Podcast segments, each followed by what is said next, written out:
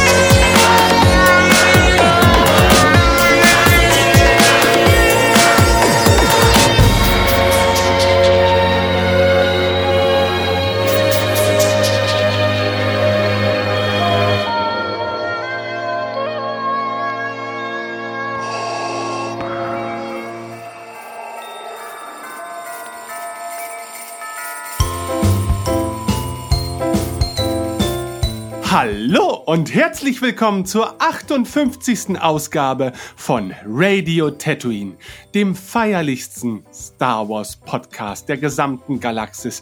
Ich bin der bethlehemische Benjamin und an meiner Seite begrüße ich Tannenbaum Tim. Hey. Hallo Tim. Hallo, na. Wärst du lieber der bethlehemische Benjamin? Oder bist du ganz zufrieden mit deiner Wahl? Als Tannenbaum, ja, das ist äh, fest, fest unabhängiger vielleicht. Das könnte auch mehr so ein generelles Natur-Öko-Thema sein. Natürlich, das kann natürlich sein, ja. Ähm, wir wollen uns hier auch nicht auf solche ähm, Themen reduzieren lassen, sondern sprechen heute erneut im zweiten Teil unserer Reihe Star Wars in Serie über das Thema Star Wars in Serie. Und während wir in der letzten Episode schon unglaublich viel Material der vergangenen Monate abgearbeitet haben, durch Tims wundervolle Recherche und meine weniger qualifizierten Randbemerkungen, geht es heute in eine zweite spannende Runde, denn äh, es ist ja noch viel mehr passiert. Wir verfügen über eine komplett neue Star Wars Animationsserie seit einiger Zeit, nämlich Resistance. Und vielleicht seid ihr ja auf unsere Meinung gespannt. Ich bin zumindest auf deine Meinung gespannt, Tim. Und außerdem nehmen wir uns heute noch dem Thema The Clone Wars an und der blühenden Zukunft, die dieser Serie kürzlich aufs Neue verliehen wurde. Aber Tim, erstmal, wie geht's dir denn überhaupt? Wow, insgesamt? Das ist eine, Ja. das ist eine große Frage. Ja, das, das hier war nicht ganz mein Jahr, äh, wenn auch mehr, weiß ich nicht, gesundheitsbedingt, ohne dass jetzt irgendwas wahnsinnig Ernstes gewesen ist, sondern einfach nur immer irgendein Zeug. Ähm, bezogen auf Star Wars geht's mir eigentlich ganz gut. Ich habe jetzt die letzten Wochen über, habe ich noch mal ähm, angefangen, das, das Drehbuch zu Force Awakens zu lesen und Szene für Szene irgendwie Sachen zu notieren, die ähm, entweder die, die mir so dazu einfallen oder die äh, schlauere Menschen im Fandom gesagt haben. Und habe das jetzt ausgeweitet auf alle vier Filme und habe das so einfach als, als Nebenprojekt laufen. Ähm, und habe damit eigentlich recht viel Spaß. So fast mehr, als wenn ich die Filme normal sehe. Ähm, das ist ganz angenehm. Nichts davon relevant für, für heute, wo wir wirklich nur durch die animierten Serien durchschauen. Und genau, Resistance schauen wir uns an. Ähm, Rebels habe ich Staffel 4 gesehen und mochte sie. In vielleicht einer Premiere. Also da können wir heute auch noch drüber sprechen. Zuerst vielleicht Galaxy of Adventures, weil das jetzt erst vor ein paar Tagen angekündigt wurde und vor ein paar weniger Tagen dann auch schon prompt gestartet ist. Ähm, das Ganze ist eine Cartoon-Mini-Miniserie, also noch kleiner als sowas wie Forces of Destiny, das vielleicht der, der unmittelbare Vorgänger ist. Und äh, Forces of Destiny erzählt wirklich neue Geschichten in Anführungszeichen und seien es nur irgendwelche Lückenfüller von zwischendurch. Ähm, Galaxy of Adventures dagegen ist Disneys Versuch, Kinder an die OT heranzuführen und denke ich, solchen, die noch zu jung dafür sind, vielleicht schon einen vorläufigen Ersatz zu geben. Ich würde das fast so deuten, dass man sagt, ähm, wenn, wenn Kinder das und das Spielzeug haben, äh, interessiert sie vielleicht, wo die Figur herkommt, aber man will ihnen noch nicht gleich zeigen, äh, wie, wie, weiß ich nicht, zu viel, zu viel Gewalt oder zu komplexe Geschichten erzählt werden oder auch einfach zu lange. Also ähm, über zwei Stunden ist ja auch für ein, weiß ich nicht, jüngeres Kind viel, viel verlangt. Dagegen eine Minute sollte, sollte vielleicht zu schaffen sein, wobei äh, ich nicht weiß, wie die Aufmerksamkeitsspanne da so bestellt ist. Ähm, und zwar Galaxy of Adventures als Label besteht eben hauptsächlich aus dieser Reihe aus, aus Mini-Episoden. Ähm, zum Beispiel, wie Luke sich aus den Fängen des Vampers befreit oder wie Han und Chewie dem Imperium äh, entkommen und es gibt einen Clip, wo, wo Vader sich durch den Korridor auf der Tante vormetzelt. Da weiß ich jetzt nicht, wie, wie altersgerecht das ist, aber es ist alles, genau wie die Sache mit dem abgeschnittenen Vampirarm, es ist alles recht, recht harmlos umgesetzt in, in einem ziemlich Fashion-Cartoon-Stil. So die, die Optik, mhm. denke ich, ist, ist etwas, das klar dafür spricht. Ähm, gleichzeitig gibt's noch so Info-Clips, die da mitgeliefert wurden. So Sachen wie, wer ist eigentlich Darth Vader? Äh, Habe ich mir auch noch mal angesehen. So hat ja schon, hat ja schon viel erlebt. Ähm, und dann, was ist der Unterschied zwischen einem X-Wing und einem A-Wing? So solche Dinge. Ähm, es ist, meine ich, eine Spielzeugreihe auch parallel geplant und das alles baut hin auf so, so die damalige Meldung, äh, auf den Abschluss der Skywalker-Saga in Episode 9. Also das wird noch eine Weile laufen mit immer noch mal wieder neuen Wellen aus, aus Clips. Ja, Ben, hast du reingeschaut? Ja, ich habe reingeschaut. Ähm, ich finde es vom stilistischen her äh, recht ansprechend. Also gerade, ähm, weil es, finde ich, auch stilistisch ganz gut zu dem passt, was dieses ganze Projekt, glaube ich, vermitteln möchte. Ähm, oder zumindest zu dem Rahmen passt, in dem es angelegt ist. Äh, und ich finde es natürlich auch immer gut, wenn man ein sehr junges Publikum an die Materie Star Wars äh, hinführen möchte, heranführen möchte. Ähm, und das passiert natürlich dann auch eher, wenn man das Medium tatsächlich auch auf das Publikum ausrichtet und nicht immer wieder äh, in der gleichen Ecke landet, so wie das vielleicht ursprünglich ähm, mit The Clone Wars passiert ist, ne? wo man halt schon, wo die einen das Ganze erst vielleicht als, als eher für jüngeres Publikum geartetes Projekt gestartet haben, welches dann in eine doch sehr erwachsene Richtung abdriftete. Hier finde ich es äh, sehr gut, dass, dass ich hoffe mal diese Unschuldigkeit äh, auch weiterhin beibehalten wird und mich erinnert so ein bisschen an so eine Dritt- oder Viertverwertung natürlich der Geschichte, die man vielleicht auch aus anderen Produkten kennt, so diese, keine Ahnung, irgendwelche kleinen Bilderbücher oder sowas, die im Groben auch schon vielleicht die Geschichten erzählen, äh, nur halt sehr runtergebrochen. Aber warum nicht? Äh, Gerade in jungem Alter kann einen das vielleicht ja dennoch ein bisschen prägen, so dass man, wenn der Verstand weiter ausgebildet ist und der Lage dazu ist, ja. komplexer, wenn man es überhaupt bis ins höhere Alter schafft. Ja, genau, dann geht man zu seiner ja. Mama hin und sagt halt, Mami, ich will Chewie sehen. Und dann kann ja. man sagen, ja, aber du bist jetzt 24, jetzt kannst du auch mal Chewie mit echtem Haar und Uff, echtem Fell ja. bewundern. Ja, und ähm, warum nicht? Also ist vielleicht ist halt eine kleine Sache, glaube ich. Ich glaube, man darf da jetzt vielleicht nicht allzu viel Hoffnung dran knüpfen. Aber ähm, Star Wars geht ja sonst vielleicht auch für bestimmte Altersgruppen auch so ein bisschen verloren, weil ich glaube, ein Kind halt, hat nicht allzu viele Gründe für Nostalgie, denn es wird heutzutage erschlagen von Inhalten, die es konsumieren könnte. Ähm, und da muss natürlich Star Wars mit solchen Produkten auch irgendwie äh, ja Teil des Zeitgeistes bleiben und kann sich da nicht auf dem, was war, ausruhen. Von daher erstmal Daumen hoch. Mhm. Ich, ich denke auch, es gehen keine Ressourcen verloren durch die Serie, die stattdessen anderswo eingesetzt werden könnten. Ja. Das ist ja immer die, die typische Fanreaktion auf, auf vieles, das wir bekommen. Es könnte man nicht stattdessen das und das machen. Und so viele Dinge sind nicht entweder oder. Ich meine, das ist, also auf jeden Fall nicht Lucasfilm Animation, das das produziert, sondern meine ich ein, ein externes. Ein Tor. Ja. Was meinst du? Ein Toaster, der irgendwo in der Ecke. der irgendwo, den man hat stehen lassen und der so, sich so weit entwickelt hat, dass er seine eigene Star Wars Serie erschaffen kann. Ja.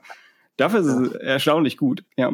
Nee, ich meine, das ist ein kleineres, äh, oder zumindest ein, ein externes Studio, das auch Intros für, ich glaube, irgendeinen Avengers Dingens haben sie auch mal gemacht oder kürzere animierte Werbespots. So, ich war einmal auf die Seite gegangen und die springen von einer Stilrichtung zur nächsten. Und die, die sie hier gefunden haben, ist, denke ich, ja, ist ziemlich, ziemlich schick. Ähm, Genau. Und ich mag, äh, letzte, letzte Anmerkung dazu, ich mag die, die etwas, äh, ja, vielleicht käsige Anmoderation, wo sie jedes Mal sagen, in a galaxy of adventures, Luke Skywalker is destined for something greater.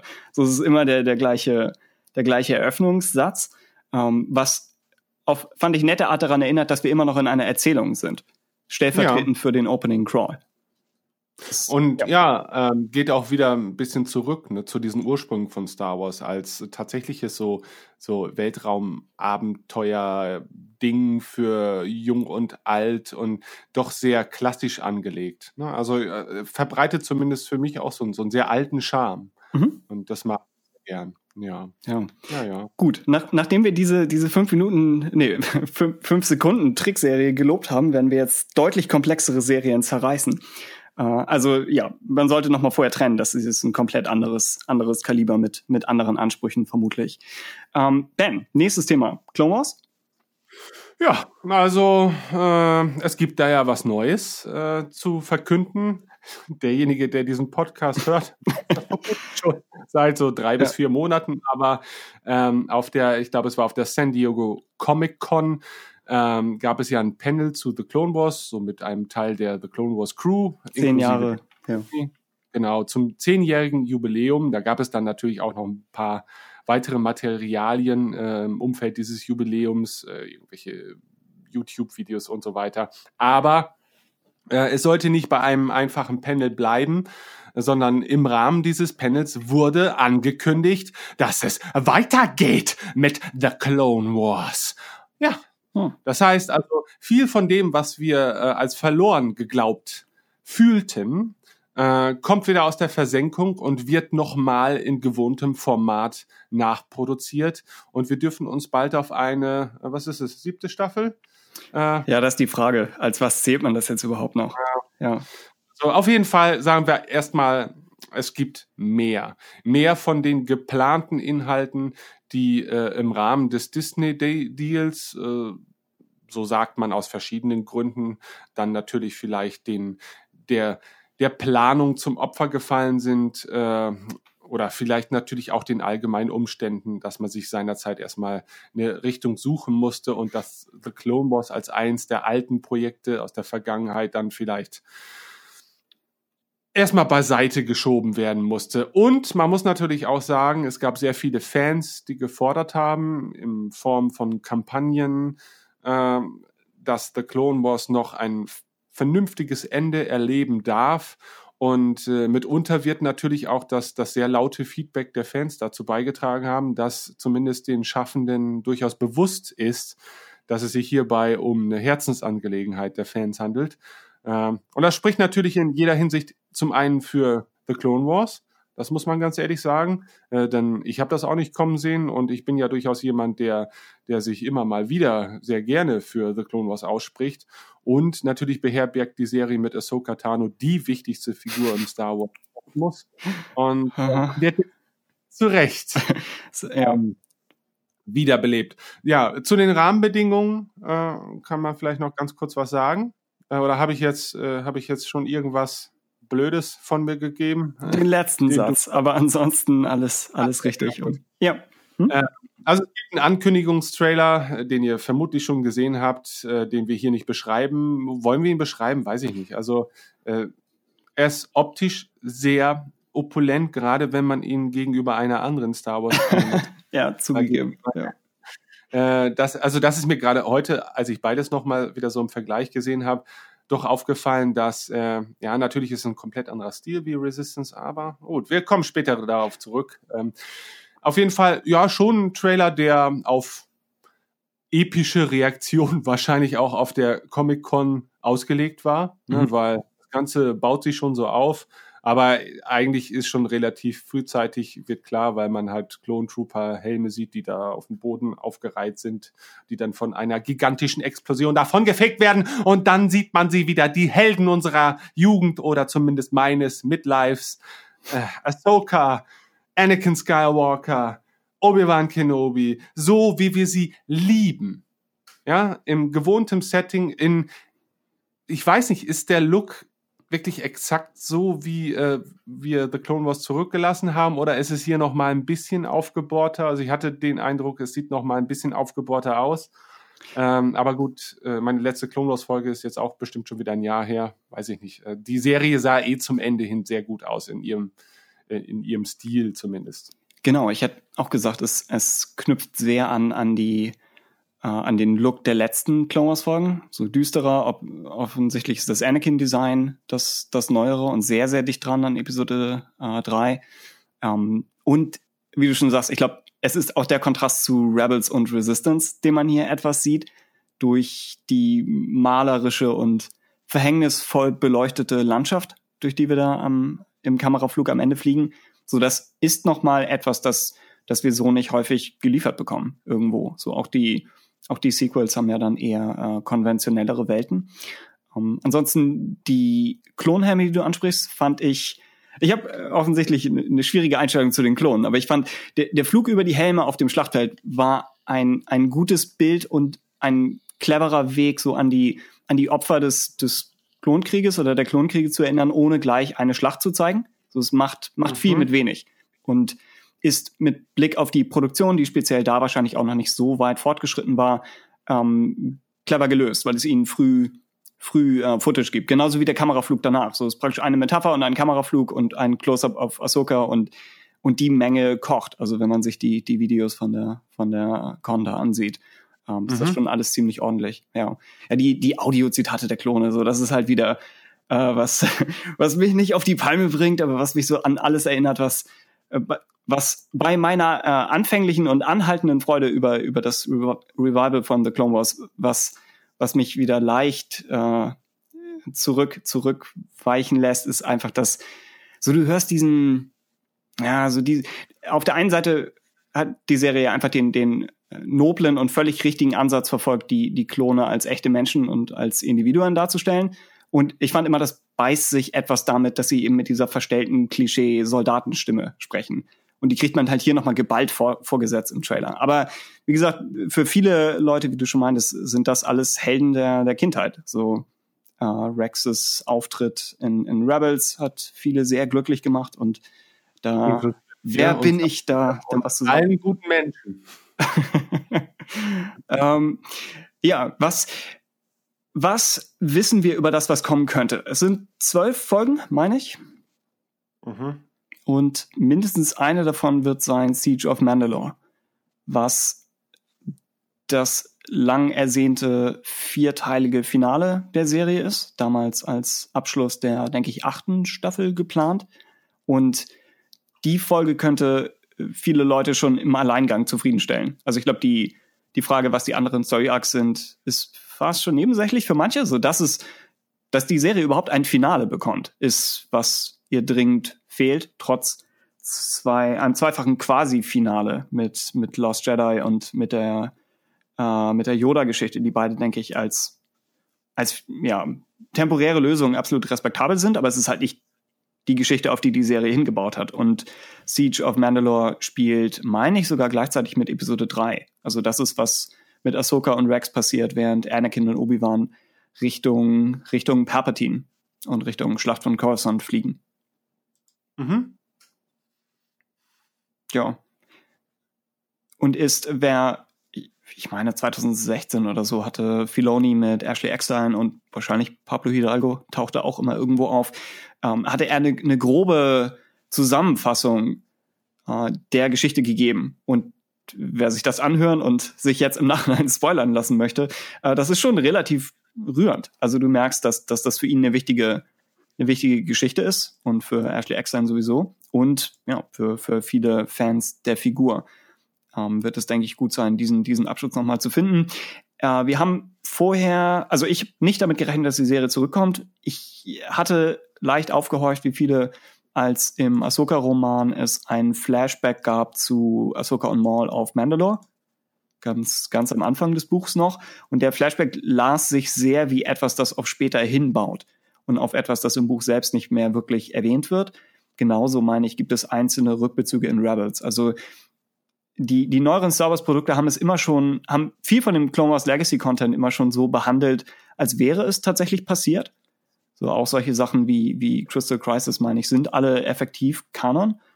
Ähm, und ja, jetzt zahlt, zahlt sich das aus und, und wir sehen, was tatsächlich passiert.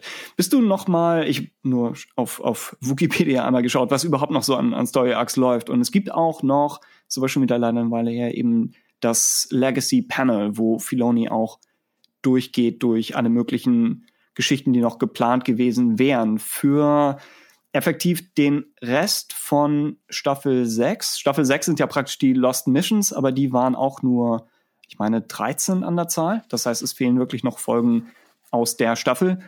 Und ja. danach gäbe es dann noch zwei weitere Staffeln. Oder hätte ja, es, hätte es gegeben, ja?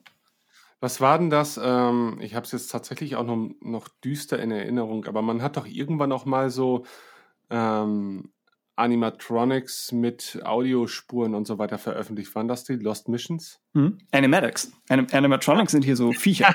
ja. Die sind durch die Stadt gelaufen und haben die Handlung wiedergegeben. Die, ähm, Animatics, genau. Ähm, ja, Bad Batch gab's, habe ich leider nicht gesehen, weil es, wie gesagt, ich habe dieses Problem mit Klonsoldaten und ich dachte, wir sehen es ja eh noch für unser Clone Wars Special. Also, also warum sich das zweimal angucken? Ähm, und dann gibt es den Uta Power Arc mit, mit Obi-Wan mhm. und Anakin. Äh, und das sind jeweils, also insgesamt sind das acht Folgen, die so veröffentlicht wurden. Und auf dem Legacy Panel hat Filoni auch so Animatics von später präsentiert. Also zum Beispiel das Duell zwischen Cat Bane und Boba Fett aus dem Bounty Hunters Arc, glaube ich auch geplant gewesen ist für Staffel 6. Ähm, da gibt es auf jeden Fall schon einzelne Sachen, die ja produziert wurden. Und genau, es, es besteht eine gewisse Wahrscheinlichkeit, dass sie sagen, das sind die Folgen, die als nächstes gekommen wären und das sind die, die schon am weitesten sind. Also stellen wir die fertig, plus eben Siege of Mandalore von ganz am Ende.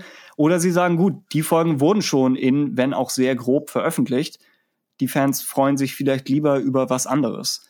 So das ist, glaube ich, echt ja, viel. glaube ich, ja, weiß ich nicht. Also da, da, da kämpft natürlich der Neuheitsfaktor gegen den vielleicht Vollständigkeitsfaktor. Ja, ne? genau. Das, äh, das heißt, das bisher stellenweise veröffentlichte Material würde dann immer so als Schandfleck der, äh, an der Vollständigkeit kleben. Ne? Und dann macht es vielleicht natürlich schon Sinn, mh, hm, schon erstmal das Material anzugehen, äh, das ohnehin nur äh, unoptimal, sage ich mal, ans Volk gebracht wurde. Ja, schwierig. Also ich, ich würde mir natürlich beides wünschen, also logisch. Ich möchte natürlich, dass die Serie einem gerechten Ende zugeführt wird, also einem befriedigenden Ende. Ähm, und ich könnte aber auch beide Wege seitens der Produzenten schon nachvollziehen. Ne? Also klar, was Neues zieht natürlich immer mehr. Aber auf der ganz, äh, auf der anderen Seite muss man sich natürlich auch überlegen, die Leute, die da kreischend aufgesprungen sind, das sind ja die Leute, die halt eben The Clone Wars lieben und auch schon kennen. Und äh, vielleicht ist da der Neuheitswert auch erstmal nicht so relevant, wie man vielleicht meinen mag. Man wird damit halt kein neues Publikum für diese Serie unbedingt gewinnen wollen, denn äh, sie wird nun mal eh nicht fortgesetzt. Äh, gut, man kann natürlich schon Leute dann auf den eigenen neuen Streaming-Dienst locken, die halt über diese bahnbrechenden neuen Folgen auf die Serie stoßen. Aber man weiß ja, wie es ist. Rein psychologisch macht es ja nicht so viel Sinn, Leute äh, anzufüttern und ähm, anzulocken, damit sie anschließend feststellen können, dass es ein Produkt ist, das keine Zukunft mehr hat, von diesem Standpunkt aus gesehen. Also von daher hm, sollen sie ruhig das machen, was man vielleicht schon kennt, aber dann wenigstens alles komplettieren. Hm, ja, genau. Ich, ja, ich überlege selbst. In, in dem Fall, selbst wenn jetzt, wenn jetzt jemand wirklich mit Clone noch gar nichts zu tun gehabt hat und er kommt zum ersten Mal auf, auf Disney Plus am Ende, dann stehen ihm ja weit über 100 Folgen bereit. Also das ja. ist auf jeden Fall eine, eine Menge an, an Content, die sich auf jeden Fall lohnen wird. Und wahrscheinlich würden sie die, die reinen Animatic-Versionen, wenn es dann bei denen bleibt, da auch nochmal so veröffentlichen. Ähm, von den anderen Folgen, ja, ich, wie gesagt, ich bin einmal durchgegangen. Es gab, was man, glaube ich, vielleicht erwähnen sollte, aber ausschließen kann, uh, Son of Dathomir ist die Darth Maul-Geschichte, die seine Handlung fortgesetzt hätte nach The Lawless aus Clone Wars Staffel 5. Das ist als Comic veröffentlicht worden. Ähm, der Comic ist ja, besteht hauptsächlich aus Kampfszenen. So, ich vermute, da hat man auch etwas die Folgen eher für das Medium Comic oder für, für, ja, für das Medium optimiert, wobei ich denke, das Medium ist fähig zu sehr viel mehr, aber das war eben, worauf man sich konzentriert hat und besteht, glaube ich, eher dadurch, dass man überhaupt noch mal Maul und Dooku und, und Palpatine und Mother Talzin, dass man die alle noch mal überhaupt irgendwie sieht. So die Prequels sind ja schon eine, eine stark vernachlässigte Ära geworden. So dafür lohnt sich der Comic, denke ich. Und dann gibt es Dark Disciple, was wir im Buchclub besprochen haben damals und was ganze acht Folgen abdeckt. Also zwei Story Arcs aus zwei unterschiedlichen Staffeln über Quinlan Voss und Ventress. So die Geschichten sind, denke ich, wenn auch nicht in der Form, für die sie damals gedacht waren, äh, sind erzählt worden und sind im neuen Kanon fix drin. So darauf muss man sich vielleicht nicht unbedingt konzentrieren. Ähm, es gibt einen Ahsoka Arc, so ihren ersten Arc ähm, in, ja, nachdem sie den Tempel verlassen hat, wo sie in der Unterwelt von Coruscant klarkommen muss und auf einen Schmuggler namens Nix Okami trifft. Und da denke ich, das wäre, es klingt erstmal nicht nach etwas, dem ich entgegenfiebern würde, aber ich denke, es würde ihre Geschichte absolut runder machen, wenn wir sie nochmal wiedersehen vor dem Finale auf Mandalore. So, da ist dann die, ja, das ist wahrscheinlich genau die, die Art von Frage, mit denen die Macher da, da zu kämpfen hatten oder vielleicht immer noch haben. Ähm, das ist etwas, das existiert. Dann gab es Skripts und Entwürfe für einen Kashyyyk-Arc mit Yoda, ähm, wo er, glaube ich, mit dem, mit dem Bad Batch auf Kashyyyk unterwegs ist. Und Tafel und Chewbacca tauchen wieder auf und man sieht die Beziehung der Wookies zu den, zu den Bäumen. Also recht viel Natur gegen Technikpotenzial, was natürlich in meinem Sinne wäre. Aber ich würde erwarten, dass das, das Kashyyyk ähnlich wie der, ah, der erste Wookie-Arc, das, das Finale von Clone Wars Staffel 3, wo sie, äh, wo zumindest Chewbacca auftaucht, ähm, dass viel Vegetation immer erstmal aufwendig ist vom Budget her. Also könnte ich mir vorstellen, dass sie sich nicht darauf konzentrieren, auch wenn es natürlich sehr gut in, in Episode 3 überleiten würde. Also das könnte sein. Und sonst von der Liste äh, würde ich sagen, der es gibt ein, ein Story-Arc darüber, dass unter dem Jedi-Tempel noch ältere Tempel von anderen Machtreligionen gefunden werden. Unter anderem ein Sith-Tempel plus äh, riesige Skelette von irgendwelchen Viechern. So, das klingt natürlich wahnsinnig interessant. Also, wenn ich die Wahl hätte, würde ich, glaube ich, den nehmen. Äh, ja. Zumal Ahsoka da in einer Nebenrolle mit drin ist. Das heißt, alle, die möchten, dass die noch ausstehende, ja, letzte Staffel von Clone Wars praktisch nochmal eine, eine uh, Throughline in sich hat, wäre das ein Weg, um, um die Figur weiterleben zu lassen und trotzdem noch Machtmythologie um, um sie herumzubauen was mich jetzt noch interessieren würde, äh, du sagtest gerade, okay, die Leute stoßen dann vielleicht über diese letzte Staffel auf ähm, die über 100 weiteren Folgen oder 100 sind es nicht sogar insgesamt 100? Ich weiß ich. Ich glaube, es sind mehr. Sie haben die, die 100 Folgen-Marke, haben sie damals gefeiert. Okay, gut. Wenn ich noch wüsste, um, ähm. welche das ist. Ich glaube, schlimmstenfalls war es irgendwo im Druiden-Arc drin. Ich weiß nicht welche. Aber sie haben sie geknackt auf jeden Fall. Ja. Ist auch egal. Also ich meine, äh, grundsätzlich, also ich würde jetzt zum Beispiel sagen, dabei handelt es sich natürlich äh, um Service für existierende Fans und, und wird, glaube ich, eher zweitrangig dann noch neue Fans schaffen können. Ähm, mhm. Ich nicht glaube, dass die neue Staffel als Einstiegspunkt dienen oh, sollte. Ja, auch ja. Ähm, aber nichtsdestotrotz, also ich, ich finde es zumindest äh, nach sehr vielen auch eher negativen Stimmungen, die jetzt im, im Fandom, aber auch irgendwie einer großen Ungewissheit, die jetzt vielleicht seitens Disney nach außen kommuniziert wurde, ist es mal eine positive Nachricht, die ich in dieser Form auch überhaupt nicht erwartet habe. Ja, wobei auf der anderen Seite natürlich ähm, spricht das ein bisschen für die Befürchtungen, die ich glaube ich auch schon im Nachklang zu Episode 8 und dem ganzen Backlash hatte äh, und spätestens nach Solo. Ähm, man kann diese ganze The Clone Wars Wiederbelebung natürlich auch ein bisschen dahingehend deuten, dass es eins dieser Dinge ist, wo man vielleicht nicht so viel Risiko eingehen muss, weil es halt eben sich hierbei nicht um neue Star Wars handelt, sondern um Star Wars, bei dem man eh schon weiß, dass es sehr beliebt ist. Und nachdem das äh, oder die neuen Richtungen, die wir in der Vergangenheit kürzlich angeschlagen haben, äh, sich sehr viel Kritik stellen mussten, ähm, machen wir jetzt was, um erstmal positives Feedback zu generieren oder positive Presse nach außen hin. Denn ganz ehrlich, äh, außer den Fans, denen es vielleicht egal ist, wer kann denn bitte etwas Negatives über so eine News äh, mhm. denken? Und ähm, gut, das ist natürlich auf der anderen Seite, mag das ja vielleicht auch darin begründet liegen. Das heißt nicht, dass ich das Ganze dann für mich abwerte, weil das ist ja auch okay. Ich bin ja selber damit sehr zufrieden, wenn die allgemeine Stimmung im Fandom sich allmählich wieder so ein bisschen beruhigt und sich äh, vielleicht freudigen Dingen zuwenden kann. Und ähm, da ja ein großer Teil sich scheinbar gar nicht mehr auf den auf die Fortsetzung der Sequels oder so zu freuen scheint, ist ja schön, dass auf anderen Ebenen dann doch noch neues Material erscheint, ähm, auf dem man dann äh, ein wenig Freude fußen darf. Ja, und ich denke, das ist etwas, das, das Serien sich auch erarbeitet haben. So in eine Serie überhaupt anzuleiern, ist und Massen in die Produktion zu stecken. Also Beispiel Resistance als, denke ich, weniger aufwendige Serie war trotzdem irgendwie schon seit zwei Jahren in Arbeit. So, es ist, es ist ein Risiko, genau wie jeder, jeder Saga-Film ein Risiko ist.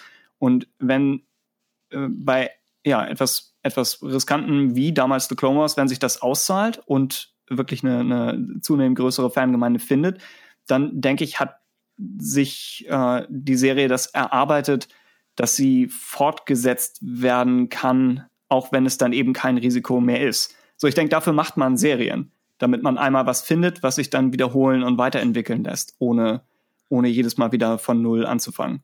Also ich, ich stimme dir völlig zu, dass das die Motivation gewesen sein wird, dass sie sagen, wir möchten noch mal wieder was, was bringen, wo wir nicht sofort ins, ins Kreuzfeuer kommen. Ähm, aber ich, ja, würde es ihnen absolut nicht übel nehmen und denke nach wie vor, die Serie überhaupt zu canceln war und das würde ich auch als äh, leichter Kritiker der Serie sagen, war ein riesiger Fehler. So da, da war es, denke ich, wirklich mal so, dass sie die Wahl hatten, wir setzen jetzt das hier fort oder wir starten etwas Neues. Und ich denke, entweder hätten sie Rebels aufschieben können oder sie hätten sagen müssen, dann expandieren wir eben und lassen Filoni zwei Serien gleichzeitig laut, äh, leiten, wie es, denke ich, sicher gekonnt hätte.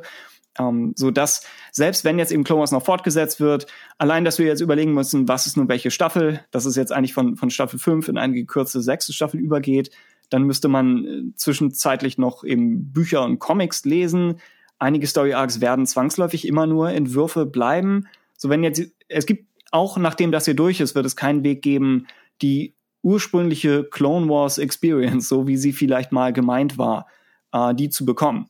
Und ich denke, dass das war ein, ein unnötiger Fehler und hätte, äh, ja, hätte, hätte uns allen viel, viel Arbeit erspart oder viel Ärger. Arbeit nicht. Arbeit, Arbeit ist nix. Ähm, ja.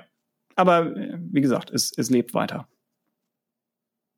Ja, äh, ein kleiner Hinweis noch, also es gibt äh, im Rahmen dieser Ankündigung, hat Dave Filoni sich dann auch noch in einigen Interviews dazu geäußert, ähm, äh, ohne die jetzt hier alle in der Gänze vortragen zu wollen, gibt es auf Star Wars Union aber da das Ganze auch nochmal in übersetzter Form und mhm. äh, auch sehr gut nachzulesen. Star Wars Union hat auch zum äh, 100-jährigen Jubiläum, wollte ich schon sagen, zum 10-jährigen von The Clone ja. Wars, ähm, auch einen großen Sammelartikel veröffentlicht, wo nochmal auf ganz viele Aspekte der Vergangenheit von The Clone Wars eingegangen wird, aber auch äh, ein Ausblick auf die Zukunft gewagt wird. Und da werden auch sehr viele Informationen zusammengefasst, die jetzt im Zuge dieser Ankündigung entstanden sind. Also von daher, ähm, weiß nicht, also äh, ansonsten, ja, äh, die Rahmenbedingungen dürften ähnlich sein, wie sie immer waren. Also die, die Sprecher wird man wohl größtenteils wieder verpflichten können. Von einigen weiß man es, also mhm. von Ashley Eckstein und Tom Kane und ähm,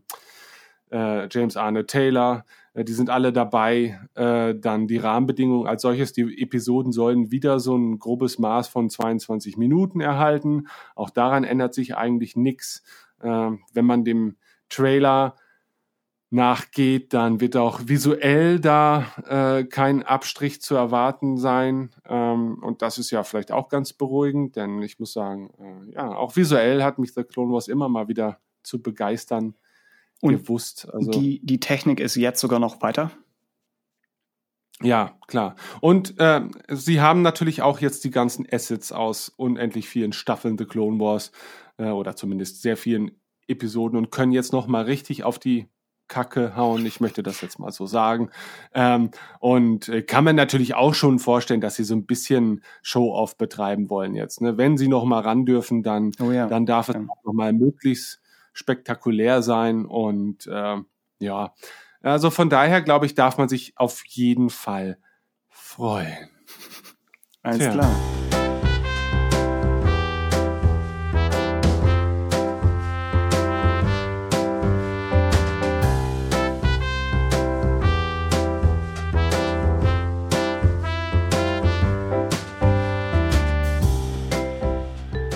Okay, so viel also zur Zukunft von The Clone Wars. Und äh, ich bin gespannt, du bist auch gespannt, wir freuen uns alle irgendwie.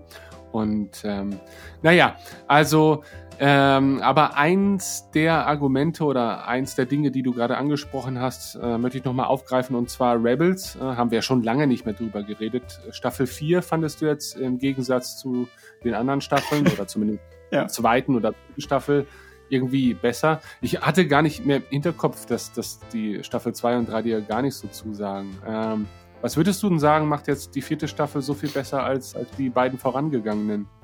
Ja, meine, um, genau, um, um fast noch weiter auszuholen, ich, ich fand äh, Staffel 1 damals okay und mochte, dass sie, oder die Autoren damals über eine, eine kürzere Zahl an Episoden hinweg, ich glaube es waren irgendwie 12 oder 16, also ein Tick weniger, ähm, ungefähr auf ein Finale hinerzählt haben.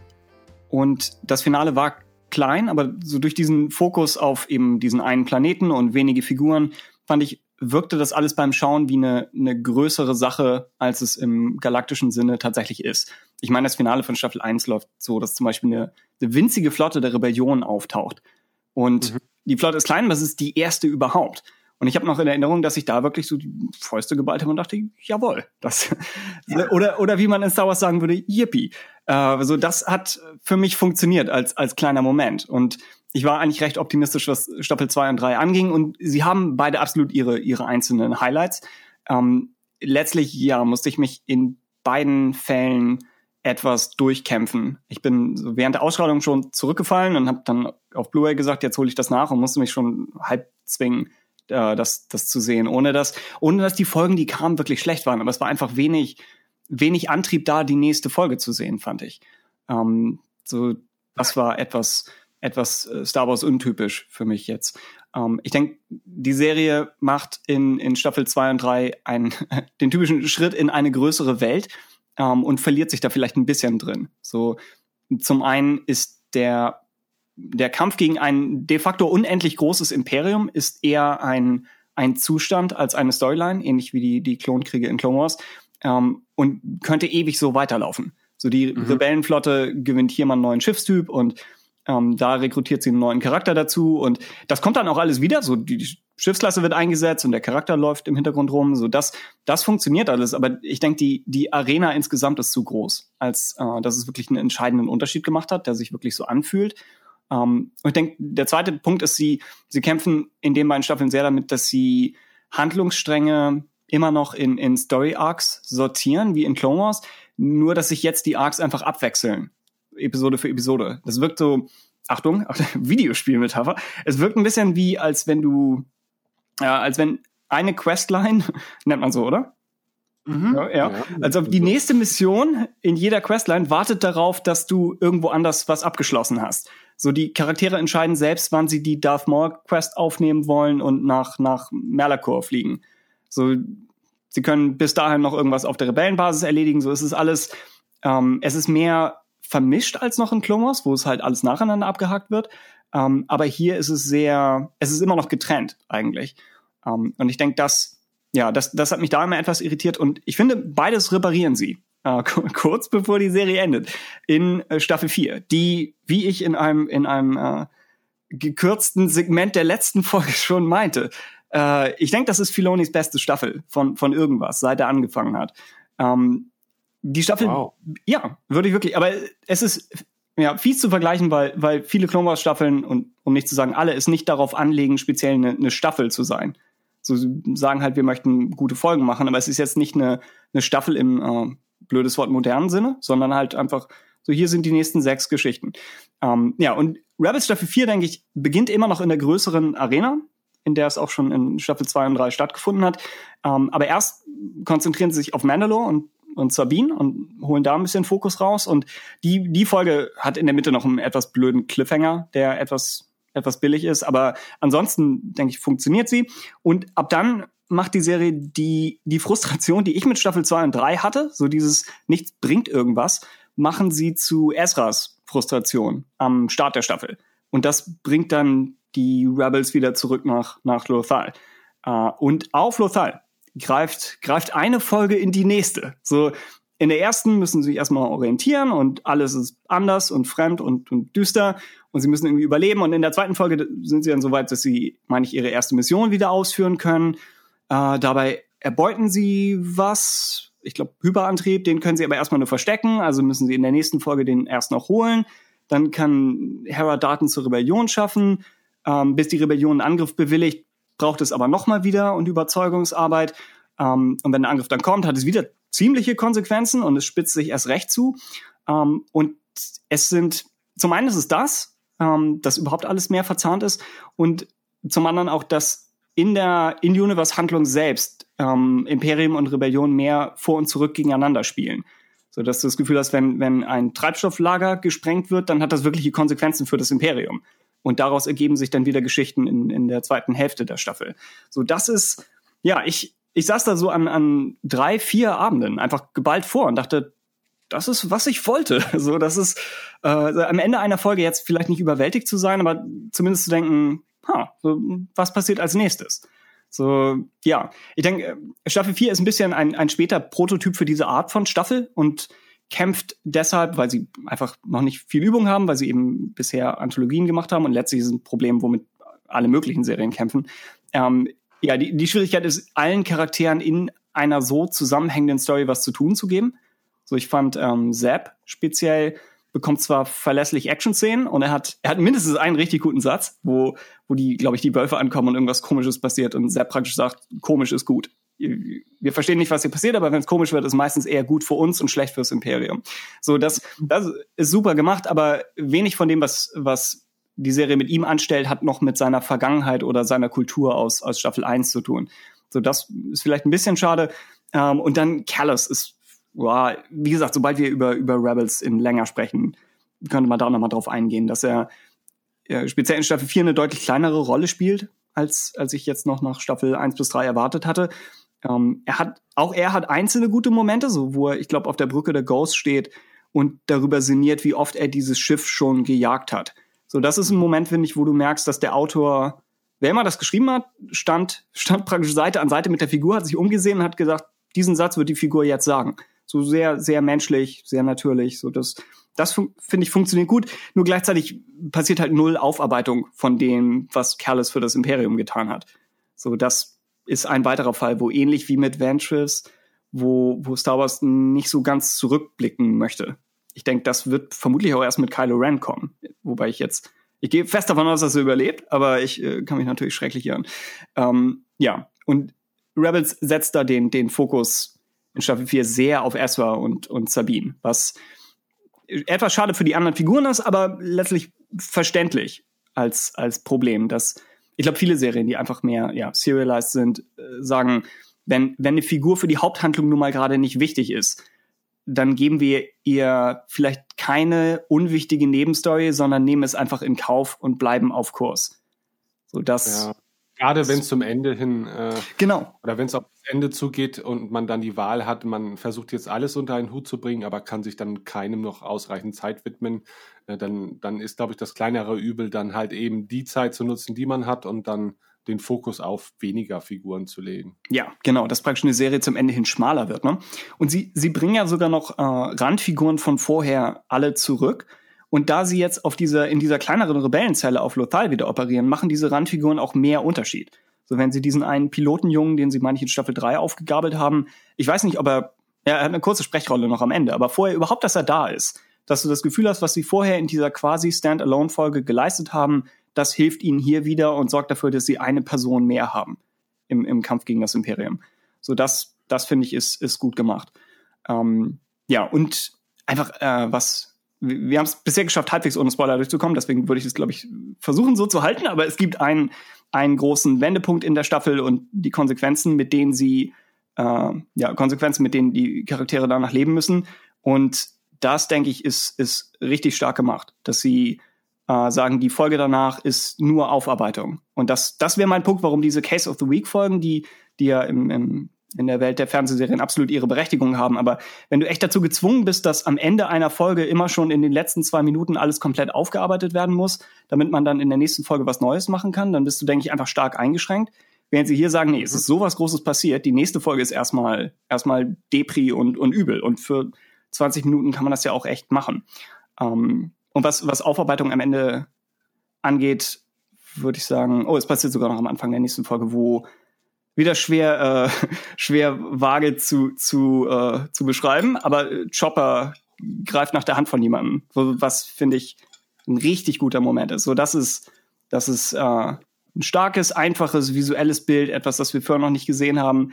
Die, die ganze, die ganze äh, Aggression von Chopper, die er da dreieinhalb Staffeln vorher gezeigt hat, ähm, hatte fast jetzt im Nachhinein was Gutes, dass wenn der Charakter wirklich mal äh, empathisch agiert, dass es dann wirklich einen, einen Einfluss hat.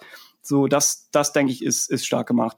Es gibt, ja, es gibt einigen Machtmystizismus später in der Staffel, den ich, äh, er, er war vielleicht, ich glaube, er war mir fast ein bisschen zu konkret. Es gibt da eine Umgebung, die ein bisschen so aussieht wie eine, eine, eine Hub, Hub-Welt in einem Mario-Spiel, wo du so durch, durch verschiedene Türen an verschiedene Orte kommst.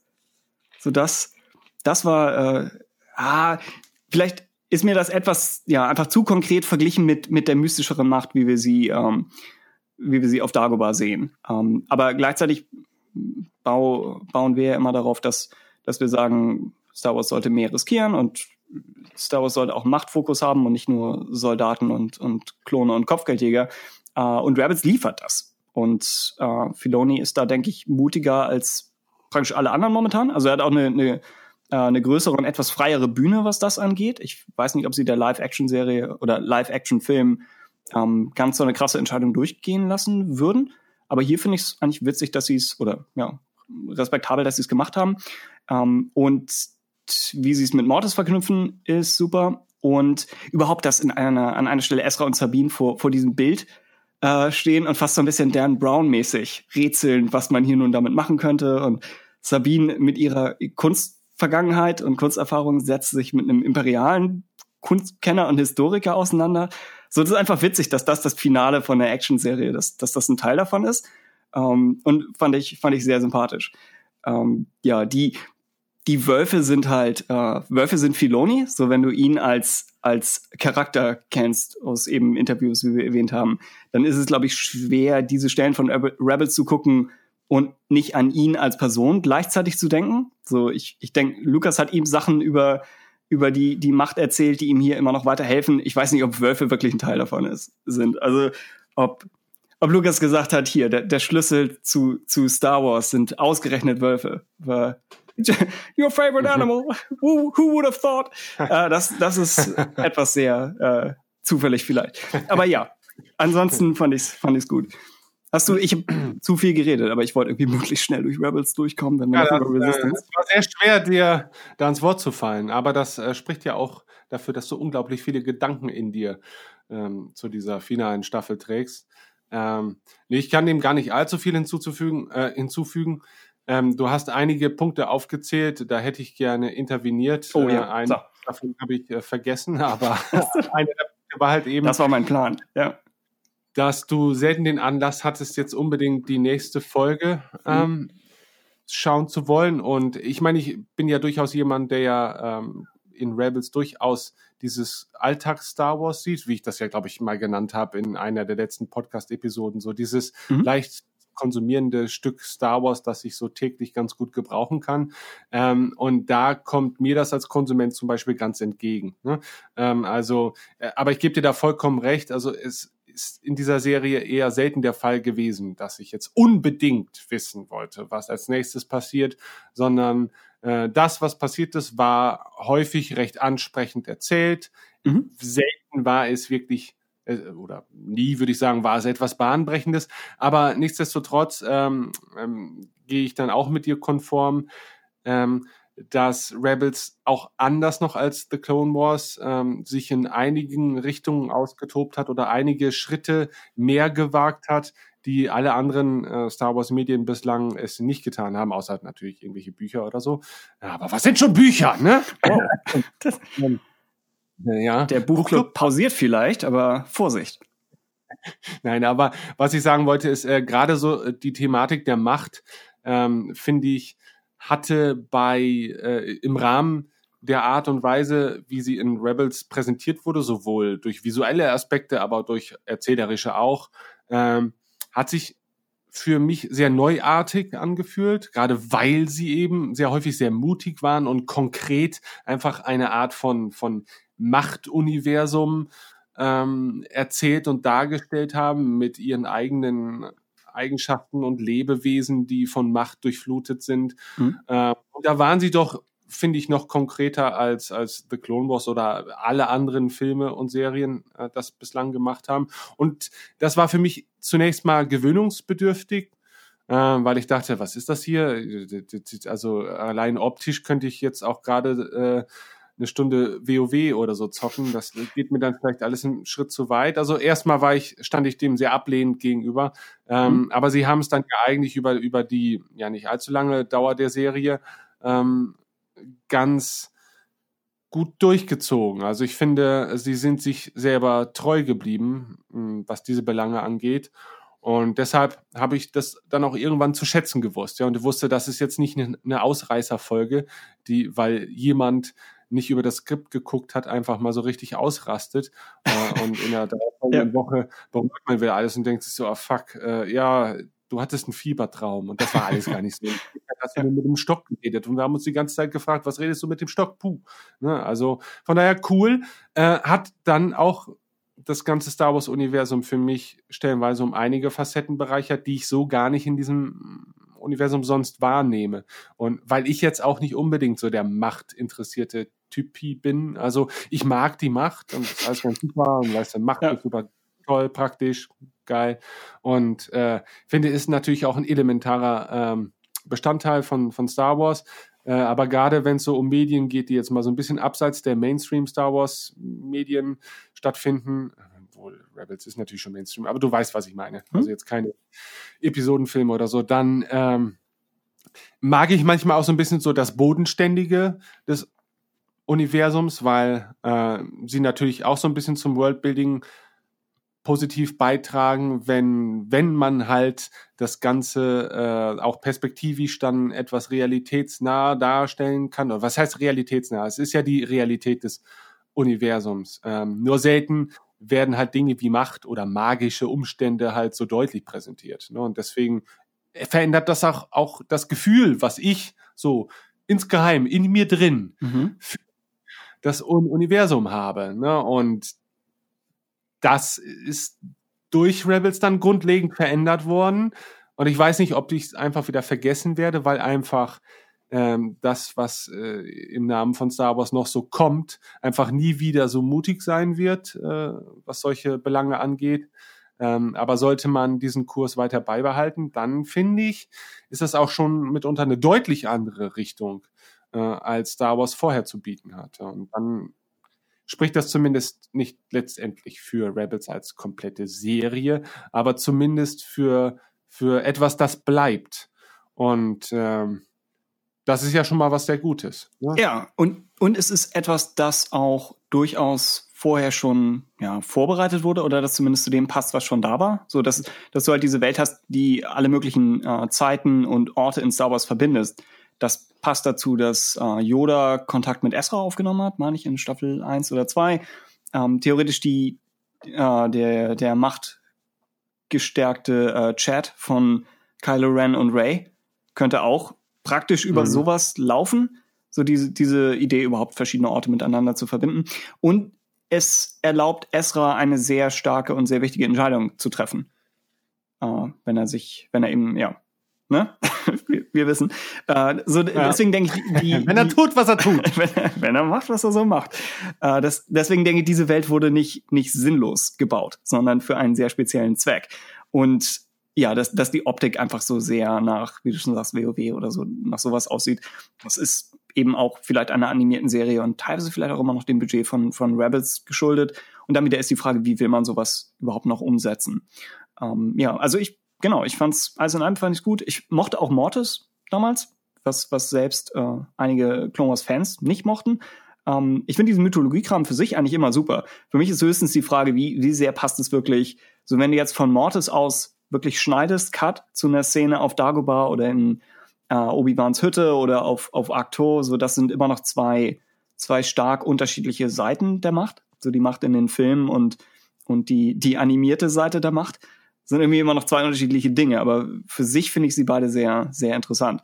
Und ich meine, wir wissen sogar, dass Ryan Johnson und, und Filoni über Mortis gesprochen hatten. Also, falls die, die Ryan Johnson Trilogie dann wirklich noch kommt, vielleicht mag er ja Ah. zumindest daran anknüpfen. Ja, ich weiß auch nicht. Aber ich würde mehr Hoffnung in ihn setzen, was Machtzeug angeht, als in Abrams.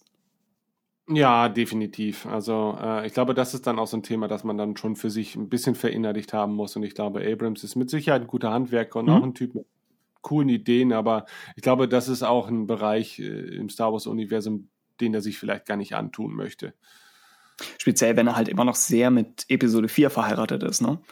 So, da ja, ja. hat die Macht einfach eine, eine geringere Rolle. Ja. Ja. Gut. Also, ja, ja, um es kurz zu fassen, also Rebels ist dann doch mehr von dem Star Wars-Universum, das man eigentlich nicht sieht. Ne? Äh, während, glaube ich, so die äh, klassischen Episodenfilme dann eher noch so die, die, ähm, die Perspektive, ich weiß gar nicht, welchen Punkt ich jetzt machen will. Aber, Äh, aber ähm, so, das andere ist halt, also die E- Episodenfilme sind halt so Every Man Star Wars oder Every Woman Star Wars oder Every Whatever Star Wars. Ähm, so dieses, naja, das ist so die grobe Wahrnehmung eines Universums, wie es halt so irgendwie stattfindet. Da wird dann auch gar nicht so äh, sich großartig an Details aufgehalten. Ähm, und das wäre das ja schon. Also in einem Zwei-Stunden-Film ist vielleicht auch zeitlich gar nicht der Rahmen gegeben, jetzt zum Beispiel derart in solche Welten einzutauchen und dann auf einmal äh, auch ja unglaublich viele Fragen zu erzeugen, die, die innerhalb der Handlung des Films auch dann natürlich nicht beantwortet werden können. Und ich weiß nicht, ob das dann auch für das insgesamte Setting nicht einfach nur verstörend wäre. Also ich weiß nicht. Also insgesamt finde ich, ja, passt schon irgendwie da rein und kann auch, äh, kann auch sein, dass es also ist äh, in der Welt von Star Wars und fein. Ähm, aber es gibt natürlich viele Teile der Galaxis, äh, die damit einfach niemals in Berührung treten. Das wollte ich, glaube ich, gerade sagen. Ja, also dass, äh, dass die Episodenfilme mehr den größeren Teil der Galaxis beleuchten, der einfach äh, sowas eher nur aus Erzählungen oder Legenden wahrnimmt äh, und eben nicht tagtäglich mit der Verkörperung der Macht konfrontiert werden. ja. Wie, Gut. wie zum Beispiel dann in Resistance-Szenen, wo die Macht vermutlich auch irgendwo am Wirken ist, aber sehr viel zurückhaltender. Und Ja, Ja. ja, ähnlich. Ähm, das spricht natürlich ein weiterer Punkt, der für die Leblos Leblosigkeit äh, von Resistance wow, okay. spricht. Ah, ja. Äh, nein. Gut, äh, sind wir dann jetzt ähm, mit der Vergangenheitsbewältigung äh, deiner äh, Staffel 4 Erfahrung von Und, Rapids. und uns stehen immer noch Clone Wars Specials und Rebels Specials bevor. Aber bis wir dazu kommen, speziell Rebels, dauert das wahrscheinlich noch Jahre. Also äh, dachte ich, sollten wir zumindest ganz kurz drüber gesprochen haben, während die Serie gerade eben. Wo du davon ist. sprichst, äh, kommende Woche ähm, äh, werde ich mich mit einem Pferdekarren auf den Weg nach Transsilvanien begeben und Jörg in seinem Schloss besuchen und Ja. äh, ihn davon überzeugen, ähm, bald die nächste Ausgabe zu The Clone Wars mit uns aufzunehmen. Er muss sie konzipieren, so. Er macht den, den Großteil der Arbeit. Ja. Wir Ja, sind aber in seinem ich, Schloss ich, zu Gast. Es sind einige Blutopfer dazu nötig, glaube ich. und äh, daran mangelt es mir derzeit. Noch. Okay. Na gut. Ähm, gut, wollen wir dann uns dem letzten größeren Thema der heutigen Ausgabe, die vielleicht etwas kompakter als gewohnt ist, Oh. aber dennoch es in sich hat, äh, hinübergleiten. Podcast of Adventure. Ja. Vielleicht nicht. Fragezeichen, Tim, wollen wir? Ja, wir wollen. wir wollen. Okay.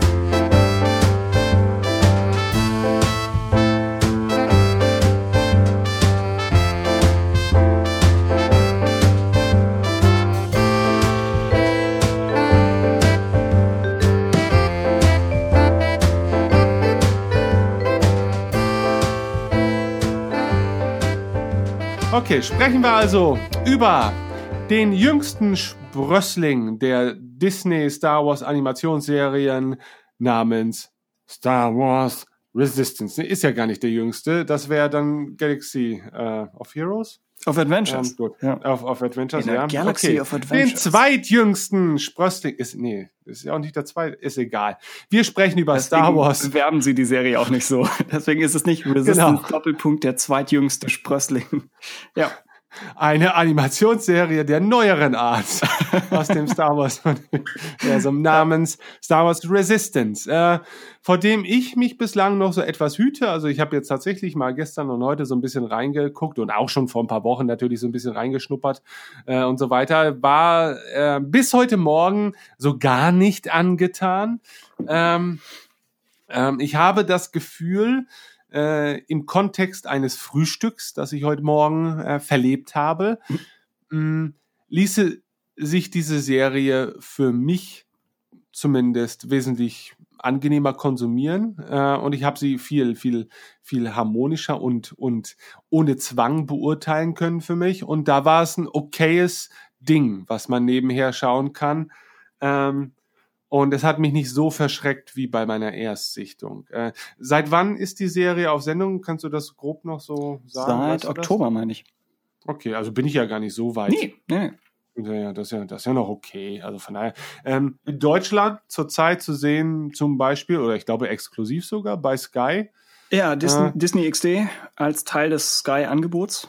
Und Genau, und wenn ihr jetzt zum Beispiel mal Game of Thrones noch nachholen wollt oder das Boot gucken wollt, jetzt gerade akut und euch mal so einen Monat Sky-Ticket kauft, da ist es dann auch drin. Ähm, Mhm. Und das macht ja dann vielleicht auch Sinn, dann mal alles abzugrasen, was man noch so abgrasen möchte in diesem Monat. Und deshalb sei euch angeraten, guckt euch da mal Resistance an. Ich tue es auch, ja. Ich, Ja, es, es, Ja. es ist dem, dem zwielichtigeren Weg natürlich vorzuziehen. Äh, wo, wobei man die Benutzeroberfläche von Sky Ticket durchaus als kriminell bezeichnen könnte. Badabadam. Äh, denn das hat sich, finde ich, seit, seit hier letzter Westworld-Staffel, wo ich mir das zuletzt geholt hatte, hat sich irgendwie noch verschlimmert. Wo, ja, also ja, ich weiß gar nicht. Also ähm, ich, wir haben die äh, Sky Ticket App zum Beispiel auf der PlayStation. ah, ne? okay. Und die ist kenn nur einfach wirklich fürchterlich. PC-Variante. Ah, okay. Die ist wirklich grauenvoll. Oh, Das ja. ist das Allerschlimmste, was ich jemals an Dann Software ist es gesehen vielleicht habe. doch die gleiche. So die, die, So, und jetzt. ja, erzähl. Ja? Nee, nee, erzähl du erst, was du meinst. Die PC-Variante, die ich hatte, ist, als ich sie gestartet hatte, ist sie erstmal prompt auf einen Fehler gelaufen. Dann hatte ich gesehen, ich hatte äh, das Audiokabel vom Rechner, weil ich auf den Festrechner gewechselt bin, hatte ich nicht eingestöpselt. Und anstatt das zu machen, was jedes andere Programm auf dem Planeten macht, wenn es ohne Sound starten soll, nämlich ohne Sound zu starten, äh, wirft die Sky-App sich praktisch flach auf den Boden und sagt, Hilfe, Fehler 4x007, was, was soll ich tun? So, da, ja, du musst einfach nur das Kabel rein. Also, falls ihr das Problem zu Hause habt, hier Bonus, Bonus Support Info. Das, das kann man tun. Und die, Also- die PlayStation App? Ja, die war fürchterlich, äh, allein in der Bedienung dahingehend, dass äh, du startest jetzt die App vielleicht zwei, dreimal am Tag, weil du dein, dein derzeitiges Programm wieder aufnehmen möchtest, sei es jetzt eine Serie, die du guckst. Äh, und allein, um wieder an den Punkt zu gelangen, ähm, dein derzeit aktiv konsumiertes Material weiter zu konsumieren.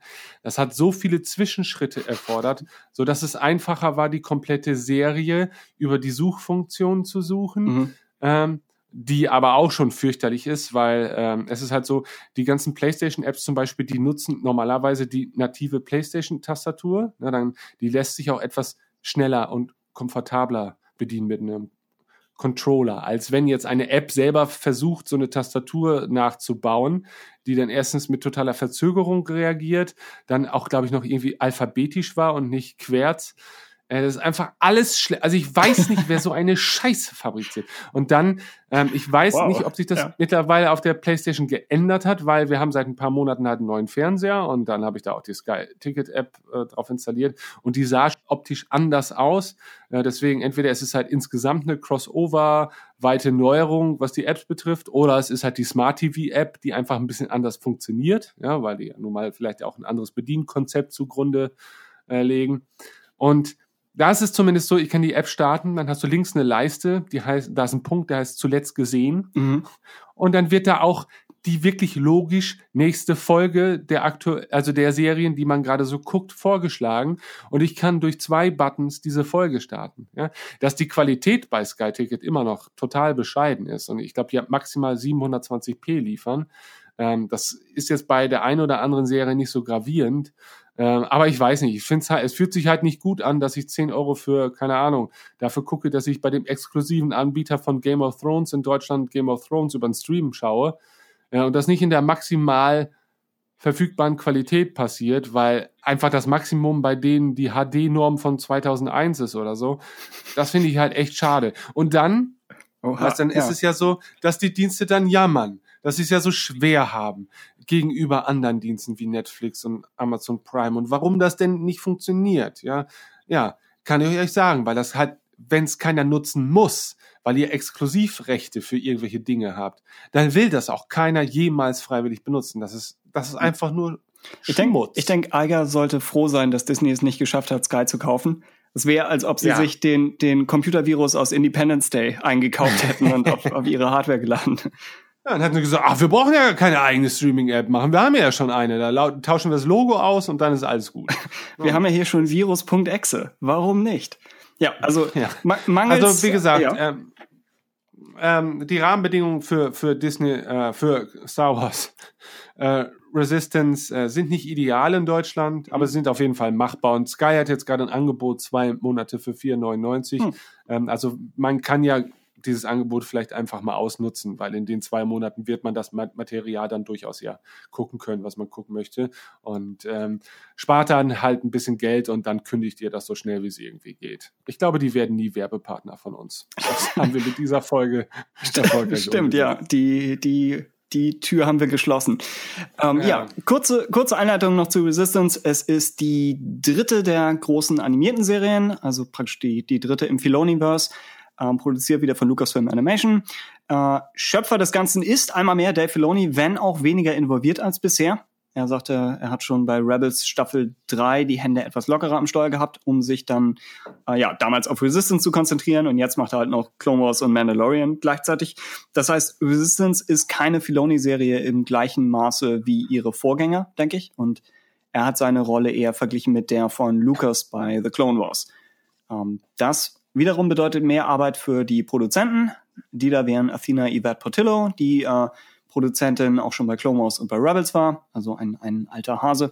Äh, Justin Rich hat als Regisseur bei Rebels, äh, sorry, bei, bei Wars gearbeitet äh, und hat zum Beispiel Rookies gemacht und dann Storyboards gemacht und äh, die Rebels Preludes sind, glaube ich, auch von ihm und war früher bei Last Airbender, das heißt, das ist so ein bisschen die Filoni-Verbindung. Und Brandon Orman, der neu in Star Wars ist, aber hier den Piloten für Resistance geschrieben hat und vorher was gemacht hat für Teenage Mutant Ninja Turtles, glaube ich. Also wahrscheinlich für die, nicht für von damals, sondern eher von Nee, für Von die Kurz. neuere Ja, Animationsserie. Da, ja. ähm, Filoni als, als Schöpfer der Serie hat so drei oder vier Säulen grob umrissen und die als, als Basis genannt. Er sagt, zum einen war das so seine, war seine Inspiration, äh, dass sein Großvater damals im Zweiten Weltkrieg Pilot gewesen ist. Und das heißt, so die Flugzeuge und Piloten aus dieser Ära sind, sind ein Faktor hier. Dann Star Wars typisches High-Speed Racing, wie wir es auch beim, beim Podrennen äh, in Episode 1 hatten und in George Lucas' kühnsten Träumen. Außerdem äh, Setup für The Force Awakens, also was, was treibt die First Order in dieser Zeit, woher bekommen sie Ressourcen, was macht die Resistance, etc. Und Justin Rich hatte irgendwo ergänzt, dass sie auch das Leben in der Galaxis abseits der Jedi zeigen wollen, also praktisch was, was du eben schon erwähnt hattest. So, das sind ungefähr die Säulen der Serie und wir können gleich vielleicht darüber sprechen, wie gut sie was davon umsetzen. Ähm, aber als, als grobes Mission Statement finde ich das alles eigentlich vernünftig. Ja, definitiv. Oh ja, sehr, sehr gut. Äh, interessant ist noch, dass die Serie gerade mal im April angekündigt wurde und dann eben schon am, ja, am 7. Oktober gestartet ist, ohne, ohne viel Tamtam und damit seit mindestens zwei Jahren in Entwicklung war. Mit einer Geheimhaltung, die den Live-Action-Serien gerade verwehrt bleibt. Aber das finde ich immer noch nett, dass, dass man von heute oder von gestern auf heute, von heute auf morgen, äh, eine, eine neue Star Wars-Serie bekommt, über die man fast noch nichts weiß. So, das macht für mich immer noch einen Teil von Star Wars aus, dass du eben nicht genau weißt, was kommt. Ähm, Staffel 1 Mhm. hat 22 Folgen. In den USA erscheint heute, wir nehmen das hier am 2. Dezember auf, erscheint äh, die 10. Hierzulande läuft es genau auf Disney XD. Ähm, die Serie spielt sechs Monate vor Force Awakens, war aber in Entwicklung, während, meine ich, Last Jedi und 9 ebenfalls noch leicht unklar waren. Das heißt, ich weiß nicht, wie sehr sie sich darüber hinaus vorwagen können, aber sie wird sich auf jeden Fall die Serie mit Force Awakens überlappen. Das ist schon bestätigt in irgendeiner Form. Und Last Jedi spielt ja nicht lange danach. Um, ähm, und ich meine, die Poe Dameron Comics gehen auch über Last Jedi hinaus. Also es ist auf jeden Fall was, das erweiterten Star Wars Produkten inzwischen schon erlaubt ist. Um, ähm, die Serie spielt auf der Colossus, einer Tankhandelsrennstation auf Castellon, uh, die zu Zeiten des Imperiums errichtet wurde und sich im Outer Rim befindet, am Rande vom, vom Wild Space oder vom, ich glaube, wilden Raum einfach auf Deutsch. Ähm, und die Station ist unter anderem durch ihre Lage, Fragezeichen, das äh, ins, ins Visier der First Order gelangt und die First Order hat dort bereits einen Spion eingeschleust. Die Resistance erfährt davon und Poe Dameron schickt, schickt den besten Mann, den er in einem bis auf zwei X-Wings leeren Sternensystem findet, nämlich die Hauptfigur der Serie Cass. ja. Ja. Genau, und er arbeitet als Spion-Mechaniker äh, für Jara Jäger, äh, ein Veteran aus der Schlacht von Jakku und damit Ex-Rebellen, der hier eine Werkstatt leistet, äh, leitet. Und aber auch leistet irgendwie. Richtig. Äh, und Tam Rivora ist eine Ex-Rennpilotin und Jägersmechanikerin. Und schließlich ist Niku äh, der Comedy-Sidekick vom Dienst letztlich. Und BB-8 ist dabei und ist in seiner Hauptfunktion knuffig. Das stimmt. Dem stimme ich auch noch zu. Alles klar. Hier ziehst du die Grenze. Ja, und was, was ist dein Eindruck zur Pilotfolge? Ähm, mein, also gut, diesen Eindruck müsste ich natürlich jetzt in einige Teilaspekte aufgliedern. Ne? Also äh, fangen wir mal mit dem an, was man als erstes wahrnimmt. Das ist natürlich die Optik. Ähm, ich habe mich äh, mehrfach übergeben und die ist dann wow. so schlecht, dass ich Brühe und Tee überlebt habe. Und äh, mittlerweile habe ich mich etwas dran gewöhnt.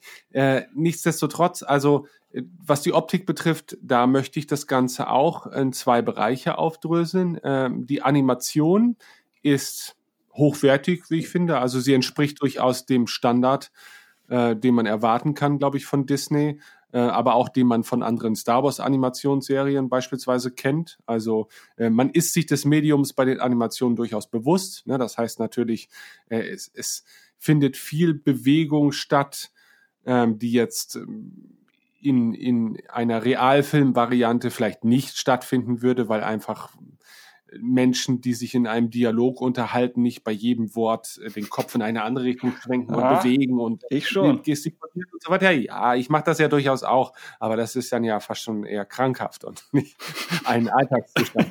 ähm, ja. Aber ähm, also, aber das ist okay. Also die An Animation finde ich ist schon fast makellos. Also ich finde da da haben sie da machen sie nichts falsch. Ähm, die Optik an sich sagt mir nicht unbedingt zu. Also im direkten Vergleich mit The Clone Wars, klar, muss man sagen, äh, ist das Ganze natürlich äh, auf einem ganz anderen Detailgrad und zwar auf einem deutlich niedrigeren, aber der ließe sich ja auch durch einen anderen Stil hervorragend begründen. Ähm, und das macht es ja pauschal jetzt erstmal nicht schlecht. Äh, für mich habe ich leider irgendwie das Gefühl, dieser Stil als solches, der sehr markant ist, wirkt für mich zu automatisiert. Also es wirkt für mich zu sehr nach, ja, das ist halt wie ein, wie ein ganz hübsches Cell-Shading-Computerspiel, in dem man halt hier und da an diversen Drehreglern geregelt hat, bis äh, halt alles so gerendert wird, wie es halt jetzt so aussieht. Aber ganz ehrlich, diese, diesen Aufwand könnte man wahrscheinlich sogar in Echtzeit rendern. Mhm. Also da gibt es zumindest, finde ich, äh, äh, Spiele mit Cell-Shading-Optik in den letzten Jahren, die erschienen sind, die dem jetzt nicht wirklich nachstehen. Ne?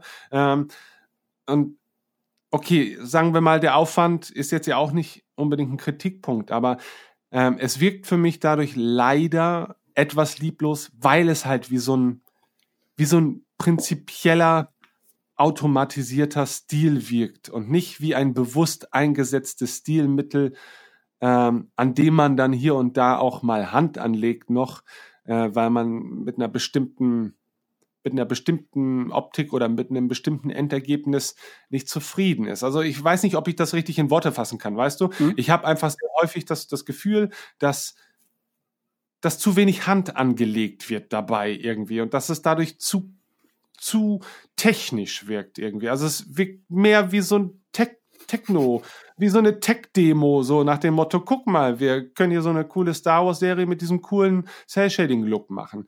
Und das finde ich ein bisschen schade, wenn, weil ich nämlich schon der Meinung bin, sie geben sich schon Mühe, was die Gestaltung der Charaktere als solches angeht. Klar, es ist ein anderer Stil als The Clone Wars, mischt so ein bisschen das, was wir vielleicht auch von Disney kennen, in Form von Zeichentrick ähm, und nicht äh, in Form von Pixar-Charakteren, wie ich finde, mit dem Look, ja, eigentlich gar nicht mit dem Look von, von The Clone Wars. Es ist schon ein sehr eigener Look. Äh, man findet diesen Look vielleicht eher bei anderen animierten Serien der, der heutigen Zeit, ähm, die sich auch so ein bisschen an den alten Zeichentrickfilmen Charakteren orientieren mögen und so weiter. Ähm, das führt dazu, dass immer, wenn ich Screenshots sehe, und das ist ja äh, etwas, was du genau andersrum äh, siehst, glaube ich, Hm. äh, immer wenn ich Screenshots von Resistance sehe, denke ich, oh, das sieht eigentlich ganz gut aus. Also es sieht aus wie ein gutes Still aus irgendeinem Comic oder sowas. Kann ich mit leben. Ähm, aber die Illusion geht bei mir halt, sobald der Bewegung ins Spiel kommt, relativ schnell flöten, weil dann durch diese wandernden Schatten und so weiter, ich finde, so diese typischen Cell-Shading-Schatten sind es auch immer, die in Bewegung, finde ich, manchmal immer noch ein bisschen eigenartig aussehen, gerade wenn sie automatisiert sind und nicht per Hand gesetzt äh, werden, weil man da versucht, diese phy physikalische Korrektheit von Comicfiguren ähm, auf eine physikalisch alles andere als natürlich realistische Optik zu übertragen. Und das führt dann manchmal dazu, finde ich, dass, dass Dinge sich, Dinge sollten sich dann gar nicht so realistisch bewegen, wie sie es dann aber tun, weil sie errechnet werden, weißt du? Hm. Äh, dass jemand sich von sich hinsetzt und Bild für Bild animiert und einfach einen Fokus irgendwo legt, weißt du? Und das führt natürlich ähm, bei anderen vergleichbaren Serien vielleicht dazu, dass auch viele Dinge einfach mal hinten vorgelassen wird, dass vielleicht der Schatten im Hintergrund gar nicht beachtet wird und das alles vielleicht ein bisschen reduzierter wird. Aber äh, es ist halt eben auch eine animierte Serie. Die zeichnet sich halt eben auch manchmal dadurch aus, dass man sich halt reduziert auf irgendetwas. Ne? So. Und um jetzt meine Kritik an dem grundsätzlichen Animationsstil jetzt zu Ende zu bringen, ähm, also das ist erstmal etwas, das mich optisch davon abgehalten hat, äh, es zu lieben. Aber, wie gesagt, nach der Zweit- oder Drittsichtung erkenne ich an, dass viele Aspekte der Optik total liebevoll sind und äh, ich akzeptieren kann, aber das Gesamtpaket, weiß nicht, wirkt für mich zu, zu Tech-Demo-mäßig. Ähm, und äh, das war bei The Clone Wars vielleicht aber auch der Fall. Und äh, das mag sein, dass ich nach einer Staffel mich einfach so dran gewöhnt habe, dass ich sage, so ist es halt eben. Hm? Ja. Ähm, ja, vielleicht möchtest du erstmal was zur Optik sagen, damit wir dann vielleicht äh, zum nächsten Punkt kommen können. Ja, ähm, wo, wo du Clone Wars ansprichst, ich, ich mag an dem Ganzen und an dem, an dem Gesamtprodukt oder Projekt der animierten Star Wars Serien, dass, dass jede der Serien sofort an ihrem Look erkennbar ist. Und also wenn du jetzt ein Stillframe siehst, du könntest zuordnen, von wo kommt das. Und ich denke, der Look passt jeweils auch zu der Ära, die sie abbilden. So Clone Wars hat diese altmodischen Holzfiguren und teilweise noch in, in gemalten Bildern im Hintergrund für, für gewisse, ja, eben malerischere Welten der Prequels. So das, das finde ich passt da rein. Ähm, Mhm. Rebels in, in unmittelbarer Nähe der OT imitiert McQuarrie auf der einen Seite, wobei sie das, denke ich, mehr sagen als tun. Ähm, und auf der anderen Seite so das frühe Star Wars Spielzeug, das eben Filoni und Co. als Kinder hatten. So das, Ja, das gerade was so die äh, Proportionen der Raumschiffe und so weiter Ja, betrifft. Ne? Genau, und, Ja. und auch die Rebels-Figuren, denke ich, in dem realistischeren Licht von Staffel 4 oder 3 oder 4. Äh, speziell so die, die äh, Obi-Wan-Folge in Staffel 3, da macht die Beleuchtung irgendwie einen extremen Sprung nach vorne. Ähm, und da sieht es fast noch mehr aus wie Spielzeug, wenn du einfach so plastische Figuren äh, mit extrem realistischer Lichtberechnung zeichnest, dann wirkt es halt Mhm. sehr, ja, wie das. Und um, um das von dem noch fortzusetzen, die Sequels, die praktisch das, das kargere Design der OT nehmen und etwas stärker anmalen, so das ist ja irgendwie der, der Look der Sequels, praktisch die OT in bunt, ähm, nutzt jetzt hier äh, praktisch so ja, eigentlich Resistance setzt so ein Cell-Shading um, wie du sagst, was trendig und modern ist und nicht immer unbedingt. Ich, ich würde fast sagen, die Serie hat mehr Sequel-Flair als Star Wars-Flair. So, es passt irgendwie, gerade wenn sie Phasma und so zeigen, natürlich, und, und Starkiller Base, das passt sehr in die Sequels. Aber wenn du jetzt so einen klassischen Frame siehst, speziell von den Figuren, ist es nicht immer unbedingt Star Wars-mäßig. Die Raumschiffe mit ihren Details dagegen finde ich aber eigentlich schon.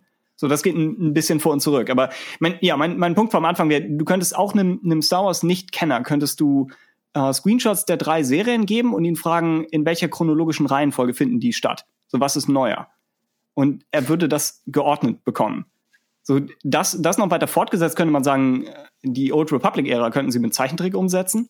Und die, die, die Zukunft nach, also irgendwie 800, 815 Jahre nach, nach Yavin, wäre praktisch irgendwie eine, eine Lasershow oder irgendwie direkt ins Gehirn rein. Also ich weiß nicht, wie lange sie das jetzt noch durchziehen, dass sie, dass sie die Serien zuordnen. Ich denke, es hat sich einfach ergeben. Ähm, ja, aber ich, ich mag eigentlich die Entscheidung für Cell Shading und würde sagen, äh, der Stil, als jemand, der es versucht hat. So, wir hatten, äh, wir hatten auf der Arbeit Projekte, die wir im, im Cell-Shading-Stil gemacht haben. Und es ist, äh, es ist schwieriger, als man denkt. Ähm, der, der Stil hat weniger Details, also ist er teilweise einfacher zu machen, ja. Äh, aber dieses, dieses Flachpressen von Flächen, äh, das auf der guten Seite Fehler oder Unschönheiten in 3D-Modellen schlucken kann, ähm, die du in realistischerem Licht sehen würdest, ähm, das hat, hat ein bisschen auch Nachteile. Also je weniger, je weniger Details da sind, desto besser müssen die sitzen. Und speziell, wenn du Gesichter in Flat darstellst, bleibt eigentlich erstmal nur eine hautfarbene Form übrig. Mit Augen und Haaren dran. Und so der, der Rest der Figuren hat genug unterschiedliche Details und, und Flächen auf der Kleidung, um zu erklären, was das Auge da gerade sieht. Um, ähm, und Resistance dreht das sogar nochmal, finde ich, zugänglich, äh, zusätzlich hoch, dass sie ähm, einfach noch mehr, mehr Details auf die Outfits der Figuren äh, rauf, raufpacken und irgendwie noch kleine Farbtupfer und, und sonst was alles. Aber speziell bei menschlichen Gesichtern äh, hängen sie komplett von, was du eben angesprochen hattest, von diesem menschlichen, äh, von diesem Shading ab. Dass du mhm. diese eine Schattenfarbe hast, die eben automatisch generiert wird. Und deren. Einsatz muss extrem gezielt sein, damit das Gesicht nicht komisch aussieht. So, du hast praktisch das, das gleiche Problem, das du auch in echt hast, wenn du äh, nicht unbedingt eine 3D-Figur, sondern einfach nur ein Gesicht beleuchtest in echt. So, je nach Licht kann das erstmal äh, unvorteilhaft aussehen. Ähm, ja, logisch. Und das, du, du natürlich, du hast ja keine äh, Referenzpunkte mehr, die du an einem Gesicht erkennen kannst, ne? wenn, wenn du nur noch diese einfarbige Fläche beleuchtest. Genau. Um aus eigener Erfahrung was beizusteuern. Mir wurde nach unserem äh, Gruppenfoto von der Solo-Premiere wurde mir gesagt, ich sehe aus nicht wie einer der Menschen, sondern wie einer der Pappaufsteller von Hahn und Lando. Das, das fand ich äh, einerseits sehr frech, andererseits gebe ich zu, dass da so ein, da kam einfach so ein 2D-Licht von links. Ähm, ja, und um um eben äh, Gesichter weiterhin lesbar zu machen, gibt's gibt's ja zum einen den Weg eben mit mit Shading zu arbeiten oder es gibt Outlines. Und Resistance setzt die relativ spärlich ein. So sie haben ein bisschen Outlines unter der Nase, wo sie halt wirklich auch drauf angewiesen sind, ähm, aber auch diese Outlines sind halt automatisch gezeichnet. Und damit hängen sie sehr viel vom Shading ab. Und ich denke, das Problem beim Shading ist, dass du, wenn, wenn das jetzt, ja, wie du, wie du eben sagtest, wenn, wenn man das zeichnet, würdest du es immer so zeichnen, dass es äh, idealisiert aussieht und irgendwie ein, ein ansprechendes Bild erzeugt. So ein, ein mhm. typisches Beispiel, um Gesicht zu beleuchten, ist, dass du unter dem, angenommen, du hast eine, eine Schattenseite des Gesichtes, dann hast du unter dem Auge immer noch so ein helles V, was halt irgendwie vom, vom Schatten der Nase auskommt. Ähm, so, das ist einfach ein, ein typischer ansprechender Look. Und wenn jemand einfach einen Stillframe zeichnet, dann geht er meistens in, in die Richtung. Ähm, aber diese Flächen genau so zu erwischen, mit einem ansprechenden Kantenverlauf, das zu machen, wenn sich eine Figur durch den Raum bewegt, äh, das ist ziemlich tricky. So, der, der Computer wird die Linien einfach nicht so ziehen, wie ein menschliches Auge das, das Frame für Frame machen könnte. Und ich denke, eine, mhm. ja, eine, eine Stärke, weil du eben die Einzelbilder ansprichst, eine Stärke von 3D ist, denke ich, einfach große Mengen an Frames zu erzeugen. Weil du halt Keyposen setzt mit, mit Frames und der Computer die Teile davon einfach interpoliert. Während Stärke von 2D ist eher ein richtig gutes Einzelbild, halt ein Porträtbild einer, einer Figur zu machen und dann fliegt die Kamera da ein bisschen drauf zu, aber die Figur bewegt sich nicht groß. So, das ist halt diese ja, typische Anime-Sache. Ja? Wobei natürlich es äh, ja auch ähm, ähnlich produzierte Serien gibt, äh, aktuelle Serien wie zum Beispiel hier The Dragon Prince oder so, Hm? ähm, die ja bewusst äh, beispielsweise dann auch noch als Stilmittel eine geringere ähm, Anzahl von Einzelbildern verwenden, also eine geringere Framerate in dem Sinne, um halt diesen zeichnerischen Look, den das Cell Shading ja grundsätzlich bietet, nochmal zu verstärken. Ne, was, äh, aber was auch viele als störend empfinden, wenn, wenn man sich so die Reviews durchliest. Äh, äh, ich fand es zumindest bei The Dragon Prince eigentlich sehr angenehm. Auch da merkt man dann manchmal, dass, dass eine Zeichnung, die keine ist, an vielen Stellen einfach zu sehr versucht, eine Zeichnung zu sein. Ja. Ähm, und es eigentlich ja lustig ist, dass, dass man ähm, den, den Fortschritt, den man durch die Technik eigentlich hat, wieder künstlich zu begrenzen, um das Auge nicht zu entwöhnen. Wobei natürlich auch, äh, äh, man kann es natürlich nachvollziehen. Das ist ja die Grundsatzproblematik, die man ja auch schon bei der Hobbit äh, 48 Frames Debatte hatte, dass einfach dass der Verstand einfach darauf konditioniert ist, ähm, auf eine bestimmte optische Wahrnehmung von filmischen Erzeugnissen und so weiter und das alles andere dann halt so ein bisschen, bisschen abnorm ähm, sich anfühlen mag. Äh, von daher, aber du hast schon recht, äh, das, das lässt sich nachvollziehen. Aber, aber gut, das, das verstärkt ja nur auch meine Bedenken, die ich beispielsweise dabei habe, dass es halt eben sehr schwierig ist, ein auf 2D ausgelegtes Endbild ähm, durch einen physikalisch halbwegs korrekt beleuchteten äh, Raum zu geleiten. Ähm, da gibt es dann natürlich keine Interpretation mehr äh, der Software in dem Sinne. Ne? Natürlich gibt es da vielleicht auch noch Algorithmen, die irgendwie entscheiden, ähm, ob jetzt äh, dieser Schatten besonders relevant ist ähm, oder nicht. Aber das ist natürlich was anderes. Äh, und klar, das wird man nicht ersetzen können. Aber das, das sehe ich auch ein, dass um so eine Serie dann vielleicht auch in einem entsprechenden Umfang und auch mit einem entsprechenden visuellen ähm, Aufwand über längere Zeit zu betreiben, dass man dann natürlich auf so einen Weg zurückgreift, sehe ich ein. Das Einzige, was ich dann halt äh, noch entgegenhalten würde, ist halt, ähm, und das hast du im Prinzip gerade auch schon aufgezählt, ähm, ich hatte bei The Clone Wars und Rebels schon das Gefühl, man hat sich vorher auf einen bestimmten Look geeinigt und das war ein sehr markanter Look und da wurde dann auch durchgezogen. Bei äh, Resistance habe ich dennoch das Gefühl, es ist halt Cell Shading, aber es ist halt auch so das genericste, das generischste Cell Shading, was du halt auch an 30 anderen Stellen finden wirst von Produkten, die irgendwie ein Cell Shading über ihr Ding bügeln ähm, und das als ihr Stilmittel der Wahl ähm, auserkoren haben. Und das finde ich halt so ein bisschen schade. Also mir fehlt tatsächlich ein bisschen der Charakter dann auch dahinter. Äh, und dann ähm, greife ich noch das letzte Argument aus. Hm?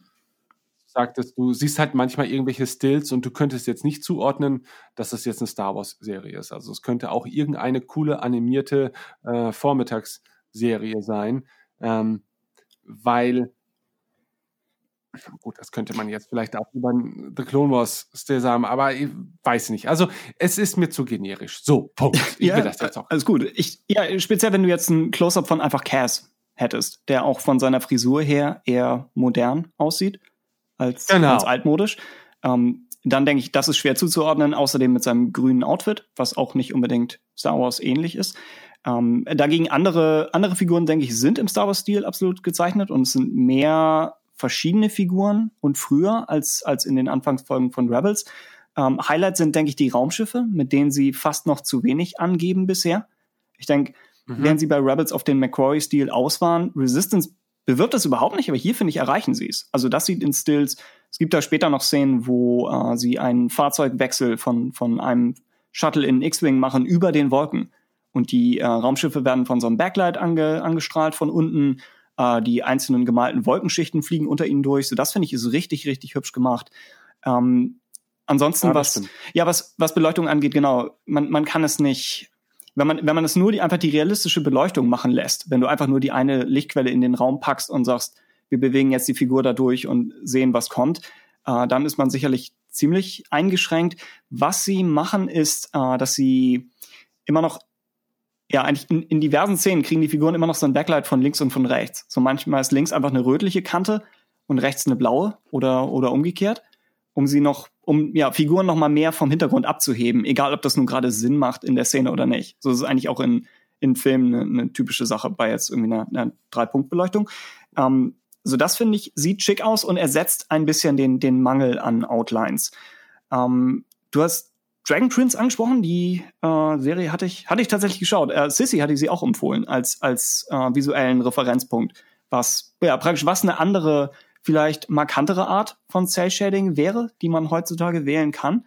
Ähm, Dragon Prince hat Outlines, die auch noch gewichtet sind, also sind auch noch äh, dicker und dünner, während sie an der, an der Kante entlang gehen. Also da mhm. könnte ich nicht mal sagen, also wir hatten ein bisschen diskutiert, wie die das überhaupt gemacht haben. Äh, und ich bin nicht sicher. Ähm, Outlines, keine Ahnung. Gerade, gerade bei sowas wie dem Mund, der, so der Mund ist ja einfach der, der verformbarste Teil des, des Gesichtes äh, und muss wechseln können zwischen einem reinen geometrischen Mund, wo du auch Zähne durchsiehst, und einfach einem Strich, der aber trotzdem den gleichen Ausdruck haben soll, wie wenn ein Zeichner einen Strich malen würde. So, das ist ja. höllisch schwer zu schaffen. Ähm, und meine Theorie zu, zu dem Schattenproblem und wie, wie Dragon Prince es löst, wäre, dass sie Beleuchtung fix auf die Figuren draufmalen. Und zwar so, wie sie für einige Szenen einfach idealisiert das gerne hätten. Und das heißt, mhm. du hast manchmal, wenn du einen Stillframe nimmst und drauf schaust, wie fällt das Licht auf welchem Gesicht, dann hast du manchmal ähnliches Licht auf den Gesichtern, obwohl die Köpfe einen unterschiedlichen Winkel haben. So, wenn man drauf achtet, kann es einen irritieren, aber wenn man es einfach so auf sich wirken lässt, dann hast du halt, ja, ästhetisch nettere Beleuchtung auf den Figuren drauf. Also ich denke, ja, ich denke, Dragon Prince in Standbildern ist fast nicht zu unterscheiden von einem, von einem äh, traditionell gezeichneten Anime in dem Fall. Ich glaube, wo Resistance die Nase vorn hat, ist äh, einfach Star Wars Design. So, ich denke, da ist Star Wars vor allem.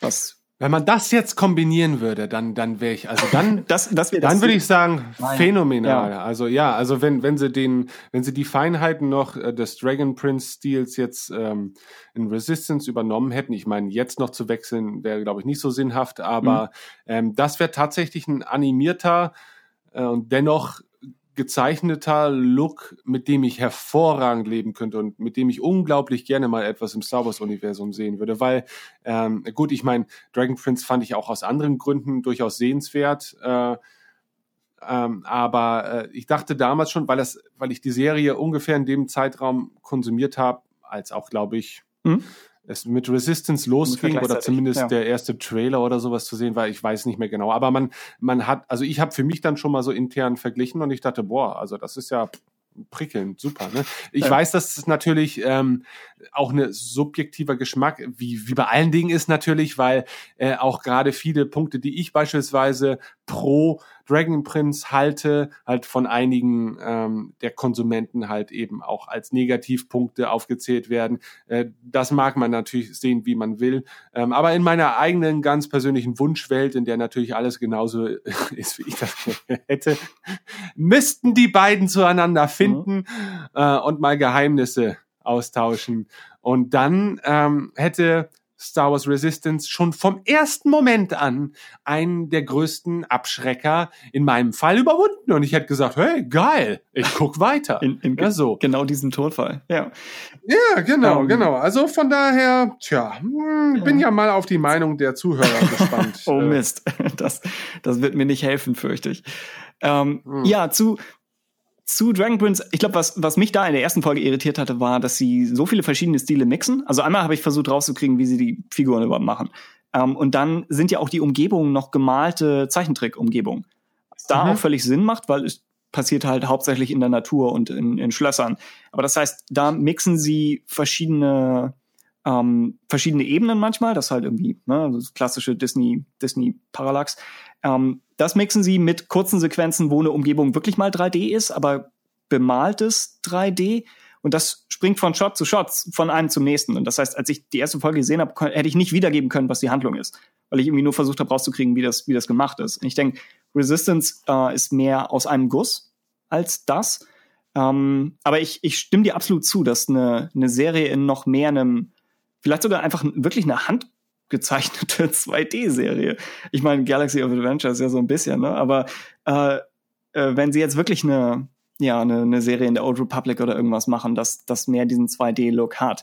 Äh, ich hatte äh, als letzten Vergleichspunkt noch kurz erwähnt, ich hatte ebenfalls auf Netflix geschaut, äh, Castlevania, die, die neue Serie, mhm. und ich konnte es null einordnen. Ich wusste immer nur, das sind diese Spiele, wo sie Dracula angreifen und das kam mir etwas seltsam vor. Aber die Serie hat extrem detaillierte Hintergründe. So, da könnten sie, da gibt es Szenen, wo sie nacheinander einfach von einem statischen White Shot zum nächsten cutten und du hast fast das Gefühl, es ist ein Overload an Informationen, weil es so aufwendig gemalte Sachen sind, so von Kathedralen und Abgründen und alles.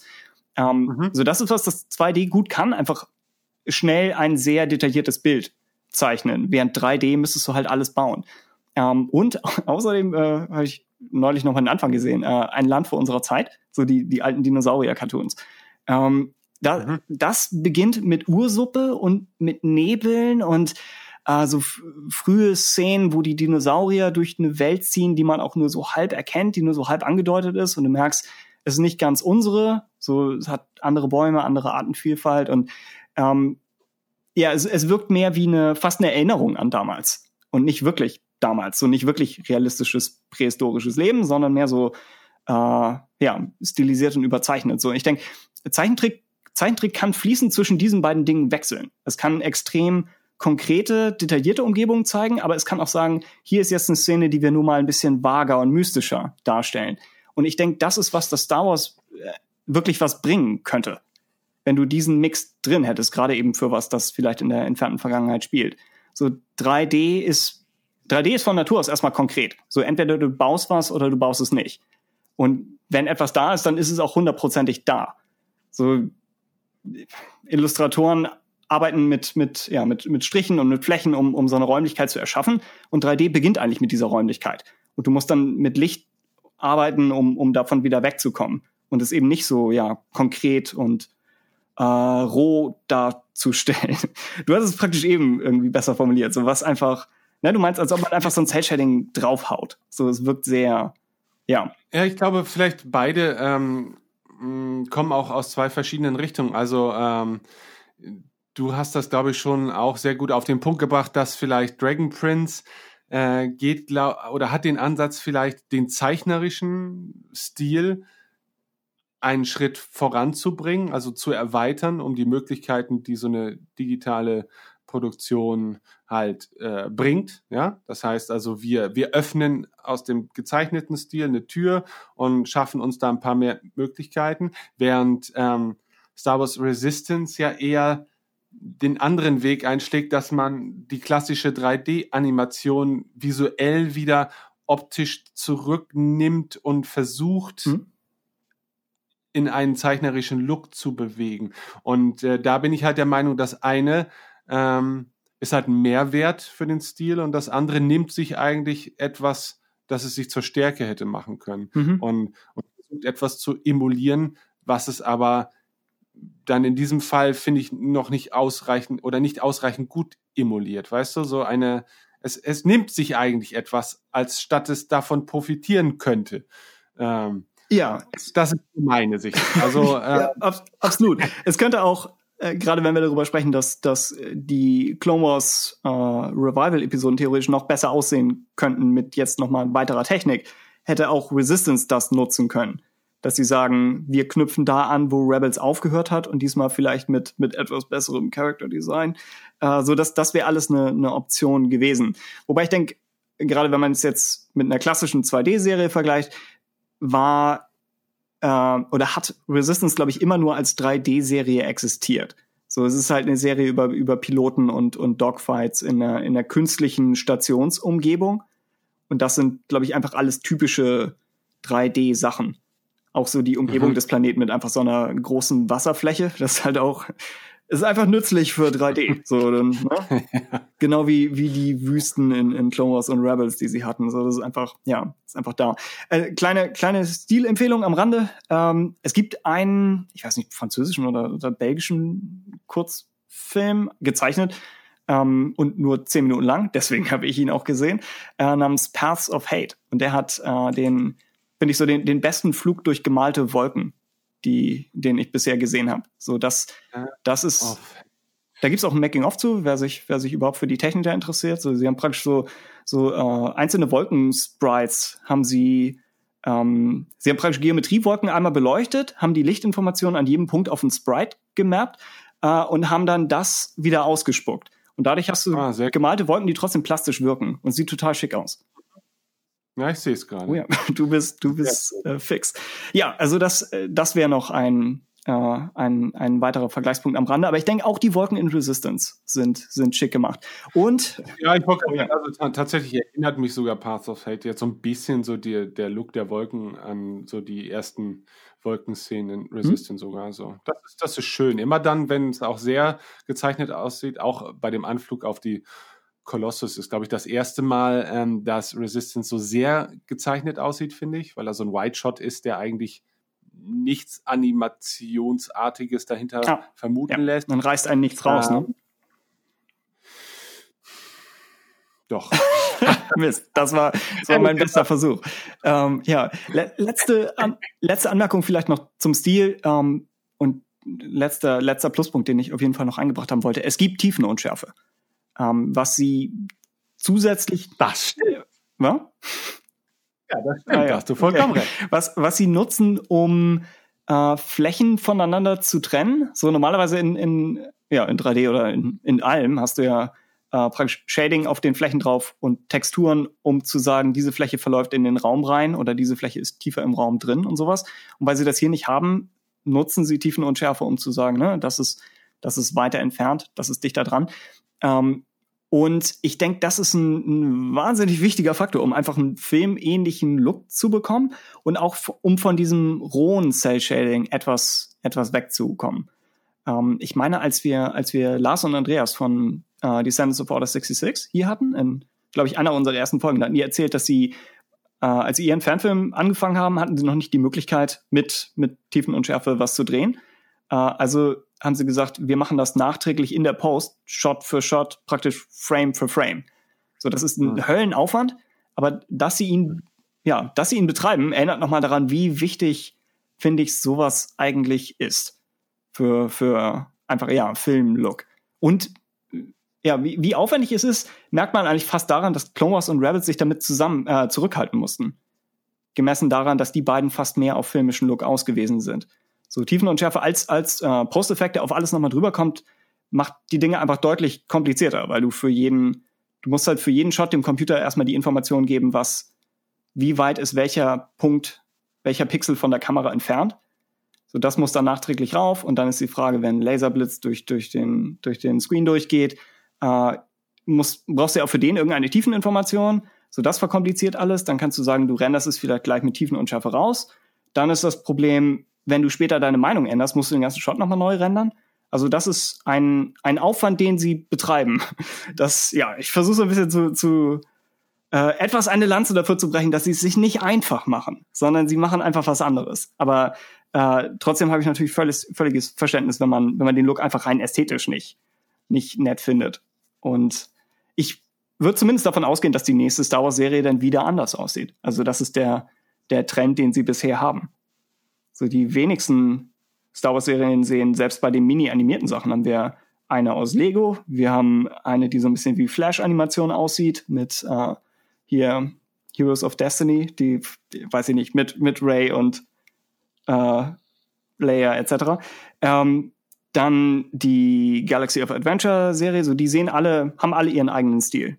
Und Mm, Das ich stimmt. würde erwarten, dass sie das fortsetzen. Die anderen haben alle Stil, das ist das war mein Kernargument. ja, genau. Mm. Ah, ja.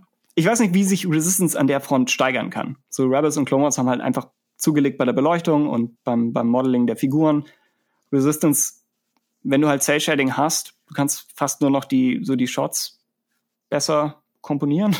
Aber sonst ist es halt schon, was es ist. Also, ja, mal schauen. Okay, genug zur Optik. Ich bin gespannt, äh, ob ich halt im Laufe der Zeit hm, mich da irgendwie dran gewöhnen werde. Wahrscheinlich werde ich mich dran gewöhnen. Ist ja nicht so, dass, dass ich da ständig drauf gucke und sage, oh Gott, oh Gott, guckt euch mal diesen Schatten an. Gar nicht. Es brennt uns. Ja. Ähm, aber äh, naja, äh, dann kommen wir doch mal vielleicht so ein bisschen so zum grundsätzlichen Setup der Serie. Äh, magst du da kurz vielleicht zusammenfassen, worum es, also du, du hast ja eigentlich schon gerade relativ gut einleitend erklärt erstmal, worum es äh, bei der Hauptfigur geht und, und wie sie zusammenkommen und das ist ja dann im Prinzip auch schon mal maßgebend für die ganze Serie, dass sie ja etwas leichtfüßiger auch äh, gleich zu Beginn ist, etwas mehr Slapstick. Ja, hat's, hat's dich Hat's. gestört? Vermutlich. Ich gehe geh stark davon aus. Ähm, Ja, ne, okay. Ähm, erzähl du doch erstmal das, was du zum eigentlichen Setup der Story erzählen möchtest. Und dann erzähle ich dir, wie ich so den grundsätzlichen äh, erzählerischen Stil finde. Wow, ja, okay. Ähm, ich, ich hatte, glaube ich, in der letzten Folge schon angedeutet, dass, dass sie bei Rebels gelernt haben, wie sie mit einem geringeren Budget zurechtkommen müssen. Und ich denke, Resistance ist sehr eine Antwort darauf, dass sie gesagt haben, wir investieren jetzt ganz am Anfang viel da rein, dass wir diese Sets bauen und diese ganzen Charaktere jetzt schon designen und entwerfen, selbst wenn wir vielleicht erst eine halbe Staffel später eine Story für auch den letzten Ace-Piloten haben. Ähm, aber wir bauen sie alle schon, wir konzipieren sie alle schon, wir entwickeln jetzt schon die Hintergrundgeschichte dieser Station und der, der einzelnen Figuren. Ähm, aber dafür ist auch von der ersten Folge an alles praktisch schon an Ort und Stelle. Und auf mich wirkte Resistance so, als ob man schon in eine lebende Welt reinkommt. Es wirkt so, als ob sie gesagt haben, wir haben vielleicht gerade nicht die Möglichkeiten oder die, die Erlaubnis, die komplette Galaxis der Sequels äh, echt und detailliert werden zu lassen, was sicherlich das ist, was sich, sich viele von einer Begleitserie gewünscht haben. Äh, und Resistance fängt in, in deutlich kleineren, ja, in so einem Mikrokosmos dazu eigentlich an. Ähm, aber dafür wirkt dieser auch wie ein tatsächlicher Ort, was ein, ein Markenzeichen von, von Star Wars war in der Vergangenheit. Und ich finde, damit äh, stellen sie auch einen, einen guten Kontrast zu den älteren Serien dar. Es ist nochmal wieder was anderes. Es wirkt fast ein bisschen so wie, finde ich, der, äh, der Sprung von, von Star Trek äh, Next Gen zu Deep Space Nine. Das ist eigentlich eine ähnliche Umstellung. Ähm, da haben sie noch gesagt, okay, wir, wir sind sieben Staffeln auf dieser Station, also muss hier einiges los sein, von irgendwie religiösen Konflikten zu einem Wurmloch direkt in der Nähe, zu notfalls ist die Station auch noch beweglich. Äh, das, so da, da haben sie sicherlich sehr tief reingegriffen. Ähm, hier haben sie eben die Rennen, sie haben äh, die Mechanikerjobs, sie haben die Piraten, sie haben die, die äh, Gefahr durch die First Order. Ähm, sie haben, denke ich, mit ziemlicher Sicherheit noch irgendwas vom Meeresgrund, was auf sie zukommt. So, dafür sind schon zu viele Hinweise gemacht worden und zu wenig anderes da. Also wir haben ja praktisch noch nichts sonst vom Planeten gesehen. Ähm, also da kann man sicherlich noch einiges mitfüllen. Ähm, ich denke, die Größe der Station selbst ist sehr gut gewählt. So die Station ist, die Station ist äh, klein genug, damit ein Nebencharakter jederzeit auftauchen kann, aber nicht, also sie ist gleichzeitig groß genug, damit das nicht muss. So, wenn jetzt, äh, keine Ahnung, Tora oder so von, von den Ace-Piloten, wenn sie jetzt mal nicht in jeder Folge drin ist, und ja, bisher ist sie in den wenigsten, dann wundert sich niemand, hey, was hat denn die in der Zeit gemacht? So, das ist was anderes, als wenn du jetzt auf einem kleineren Schiff wie der, wie der Ghost zum Beispiel wärst. So, ich denke, damit, Mhm. damit äh, gehen sie schon relativ äh, schlau um. Ähm, ja, so insofern finde ich, finde ich den Teil des Setups gut. Äh, was, was die Rennen angeht, kann ich noch nicht einschätzen, wie interessant das auf Dauer sein wird. Es gibt später zum Beispiel einen ganz kurzen Speederbike-Einsatz, wo ein Charakter einen anderen auf einem Speederbike verfolgt und ähm, die zwei Gags, die sie spielen, ist äh, zum einen, ein Charakter macht einen Sprung mit dem Speederbike und ein anderes Bike ähm, gibt plötzlich seinen Geist auf oder wird, wird ist in technischen Schwierigkeiten. Und das Rennen passiert aber entlang einer geraden Linie. Und nach der Szene dachte ich, das war soweit eigentlich ganz in Ordnung. Aber hier haben sie ja eigentlich schon die Gags gemacht, die, die Gags gemacht, die man damit nun mal machen kann. Ähm, ähnlich bei diesem, bei diesem Rennen durch die Ringe in gleich, ich meine, dem Ende der Pilotfolge. So, wie oft, wie oft kannst du das noch wiederholen, ohne dass es wirklich wie ein Videospiel wirkt? So, das ist ein Punkt, wo ich etwas unsicher bin. Andererseits denke ich, in den ersten, also ich habe jetzt die ersten acht gesehen, ähm, kommt, kommt dieser Faktor erstaunlich wenig zum Zug. Also es gibt schon, es gibt irgendwie mal eine Comedy-Folge, dann gibt es eine Folge, wo sie komplett nicht auf, auf Castellon sind überhaupt, sondern außerhalb irgendwie so ein Slapstick-Horror-Abenteuer erleben. Ähm, so, sie versuchen schon ausreichend unterschiedlichen Kram zu machen. Ähm, ja, das wäre soweit mein Gedanke zum Setup. Man kann auch speziell über den Hauptcharakter sprechen, aber ich denke, momentan lebt die Serie eher fast von den Nebenfiguren drumherum und Cass als Hauptfigur nimmt man vielleicht in Kauf? Fragezeichen? Ja, ja. Also ähm, ich äh, akzeptiere. viele deiner Argumente.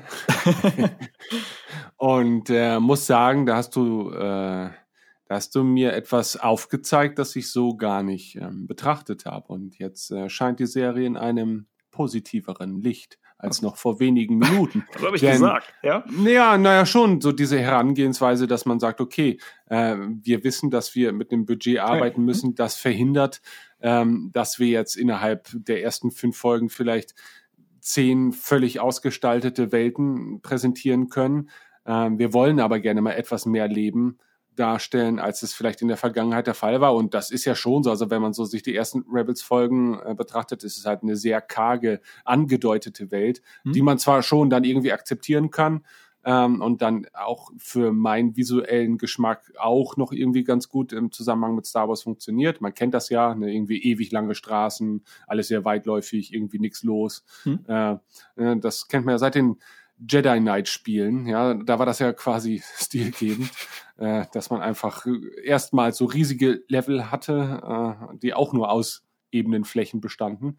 Äh, von daher fühlte ich mich da immer sehr angenehm dran erinnert. Ähm, aber du hast recht, äh, ja, schon in den ersten anderthalb Minuten oder sagen wir mal in den ersten Momenten auf der Co- Colossus wird halt schon deutlich, dass da sehr viel Leben stattfindet und das ist natürlich auch etwas, das sie gleich zeigen wollen. Ne? Also äh, allein der Weg quasi äh, in die Innereien der, der Station, also der Weg dorthin, ähm, ist von unglaublich vielen Charakteren geprägt und äh, der Pilot präsentiert davon ja eine ganze Fülle. Ähm, anders als bei Rebels oder so, wo man ganz genau weiß, ah, das ist die Folge, in der ein Twi'lek auftaucht. Jetzt werden wir in den Folge-Episoden immer mal wieder auch ein Twi'lek im Background rumlaufen sehen. Ja. Ähm, das ist natürlich, das ist gut und das ist auch okay, weil das natürlich erzählerisch dann eine andere Herausforderung ist, ähm, weil man sich tatsächlich jetzt mal zum Ziel macht, ähm, in einem, also ohne jetzt das typische Star Wars Weltgehopse sich mal auf einer eher festgelegten Bühne austoben zu können. Da ist natürlich die Frage, ähm, ob die Leichtfüßigkeit der Serie und der der, Fokus auf so Sla auf sehr viel Slapstick, wie ich finde, Hm. die jetzt auch gar nicht schlecht ist. Also das würde ich gar nicht mal sagen. Sie, für sich gesehen ist das in diesem in dem Rahmen einer Animationsserie auch total okay.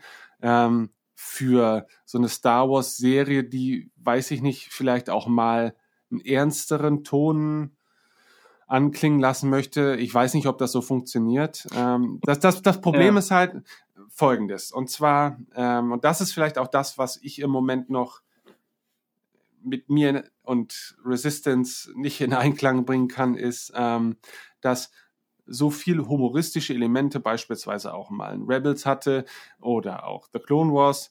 Ähm, ich konnte das Ganze immer schon als Teil dieser realen Star Wars Welt irgendwie akzeptieren, weißt Mhm. du? Äh, weil es da selten wirklich über die Stränge geschlagen ist und irgendwie die Kurve kriegte und ich mir sagen konnte, okay, das ist aber schon trotzdem noch die gleiche Welt, in der jetzt auch Luke Skywalker äh, seinen Vater äh, zu Grabe tragen und verbrennen muss. Das, das sind die gleichen Leute, die gleiche Umgebung. Ähm, und da wirkt mir Resistance, Mhm. gemerkt, der Stil für sich funktioniert gut, wirkt mir zu weit davon entfernt. Das mag natürlich auch darin begründet sein, dass ja das grundsätzliche Setting äh, zwischen den, den, der OT und den Sequels ja auch ein Zeitraum ist, der uns noch nicht so vertraut ist wie halt die anderen Zeiträume, mit denen wir uns seit Jahrzehnten rumschlagen. Ähm, und deshalb grundsätzlich natürlich ein bisschen, ein bisschen Fremdeln ja auch äh, ganz natürlich ist. Ähm, aber der Stil als solches, ich kann mich noch nicht so reinfühlen. Weißt du, ich kann mir noch nicht vorstellen, dass das wirklich real Mhm. existierende Geschichten und Charaktere sind oder ob nicht einfach in der Welt von Star Wars eine Animationsserie Oh ja. ja. ähm, auf, auf vielleicht realen Begebenheiten basiert und, und ähm, ähm, das da auch nochmal abstrahiert wiedergibt. Ne? Also das könnte ich mir dann schon eher vorstellen. Und das finde ich halt wieder ein bisschen schade, weil dann habe ich so natürlich dieses total irrationale Gefühl, dass da eigentlich was verloren geht. Ne? Dass da eigentlich Geschichten erzählt werden, die ja vielleicht gar nicht so blöd sind, ähm, aber die ich nicht für bare Münze nehmen kann, weil sie in diesem Kontext stattfinden. Und ähm, ich weiß nicht, ob man da auch aus diesem Rahmen ausbrechen kann, ohne die Serie und ihren Stil kaputt zu machen. Ja, sie wird in Zukunft vermutlich mh, hm, düsterer werden müssen, sagt man jetzt, weil wenn sie auf die, die genaue zeitliche Umgebung von Episode 7 zusteuert, wird die Republik zerstört werden oder zumindest Hosnian Prime, wo sich äh, Kerstes Vater, meine ich, im Moment noch befindet und wahrscheinlich ein Großteil der, der Piloten, die er kennt. Ähm, und die Serie heißt Resistance, das heißt, es wird wahrscheinlich noch was Konkreteres geben, gegen das man resisten kann. Ähm, ich hatte, ich hatte äh, Deep Space Nine eben erwähnt und eine, eine der großen berühmten Storylines innerhalb des Dominion-Krieges, der, denke ich, an sich schon relativ maßgebend war, ähm, ist die Phase, wo Deep Space Nine besetzt ist für, ich glaube, mindestens eine Staffel. Ähm, und das gleiche bietet sich, denke ich, hier an mit der, mit der First Order, dass sie wirklich sich jetzt die ersten Folgen über langsam an die Station heranpirschen und versuchen, also sie haben ja eigentlich Captain Dozer in so eine Art Lando-Rolle gebracht, in der mhm. er versucht, äh, neutral zu bleiben, aber er hat das Problem, dass er die, die Schmugglerverbindungen, die er hat, werden wahrscheinlich von der Republik nicht gern gesehen. Äh, die First Order liefert Treibstoff, aber er hätte wahrscheinlich lieber gerne die ganze Station. So, das kommt praktisch von beiden Seiten auf ihn zu. Und da zu sehen, wie, wie er zwischen den Fronten ist, das hat Potenzial und wie er wahrscheinlich jetzt schon einige moralisch fragwürdige Dinge tut. Ja, in mindestens der, der äh, einen Children of TH-Folge. Ähm, also das, das könnte düsterer werden in Zukunft. Ähm, gleichzeitig weiß ich nicht, wie sehr die. Ich, ich vermute, sie werden die Slapstick-Elemente zurückschrauben. Trotzdem würde ich mich anschließen, dass da speziell im Pilotfilm Sachen drin sind, wo du, wenn du jetzt plötzlich den Regler umstellen könntest zu Live-Action und das Ganze von Schauspielern umgesetzt sehen würdest, dass das ziemlich irritierend und, und bizarr werden würde. Jetzt ist es eine, ein anderes Genre und sie können ein bisschen was anderes machen. Ähm, aber gerade, ja, gerade die Pilotfolge, finde ich, ist, ist recht arm an Handlungen und reich an, an Slapstick. Ähm, ich habe leichte Probleme mit Nico als Figur, äh, weil er halt schon er wirkt so sehr als Comedy-Sidekick konzipiert, dass, dass die Frage aufgeworfen wird, wie lebensfähig ist er selbst in dieser stilisierten Welt? So wie, wie steht er auf, geht durch Türen, legt sich am Ende des Tages wieder hin? So wie, wie funktioniert das, wenn jemand so drauf ist? Ähm, das, das stelle ich mir schwierig vor. Andererseits hatte er schon ein, zwei Sätze, die ich wirklich, wirklich witzig fand. Ähm, ja, was, was Cass selbst angeht, die, die Sache ist halt so, er ist tollpatschig, wie halt so der typische Hauptcharakter einer, einer Kinderserie. Äh, er ist aber gleichzeitig auch Pilot. Und tollpatschig und Pilot, finde ich, ist immer noch so, das ist nicht eine typische Charaktereigenschaft, glaube ich, von, von Leuten, die, die Kampfflugzeuge operieren. Ähm, das ist, ja, da weiß ich nicht, wie, wie clever ist das wirklich gebaut. Ähm, ich hoffe, sie naja. schrauben es zurück. Es ist bezogen auf, ja, bezogen auf Cass generell, als, als Hauptfigur. Ich, ich frage mich bei äh, Cartoonserien wie diesen und bei einigen Abenteuerfilmen, die vielleicht so auf, auf jüngere Zielgruppe äh, ausgelegt sind. Ähm, und bei, ich hatte neulich mit meinem Bruder eine Diskussion über, über so die Hauptfiguren von JRPG-Rollenspielen, so wenn das so der jugendliche Held aus einem kleinen Dorf und versammelt eine Gruppe um sich, so dieses Ding.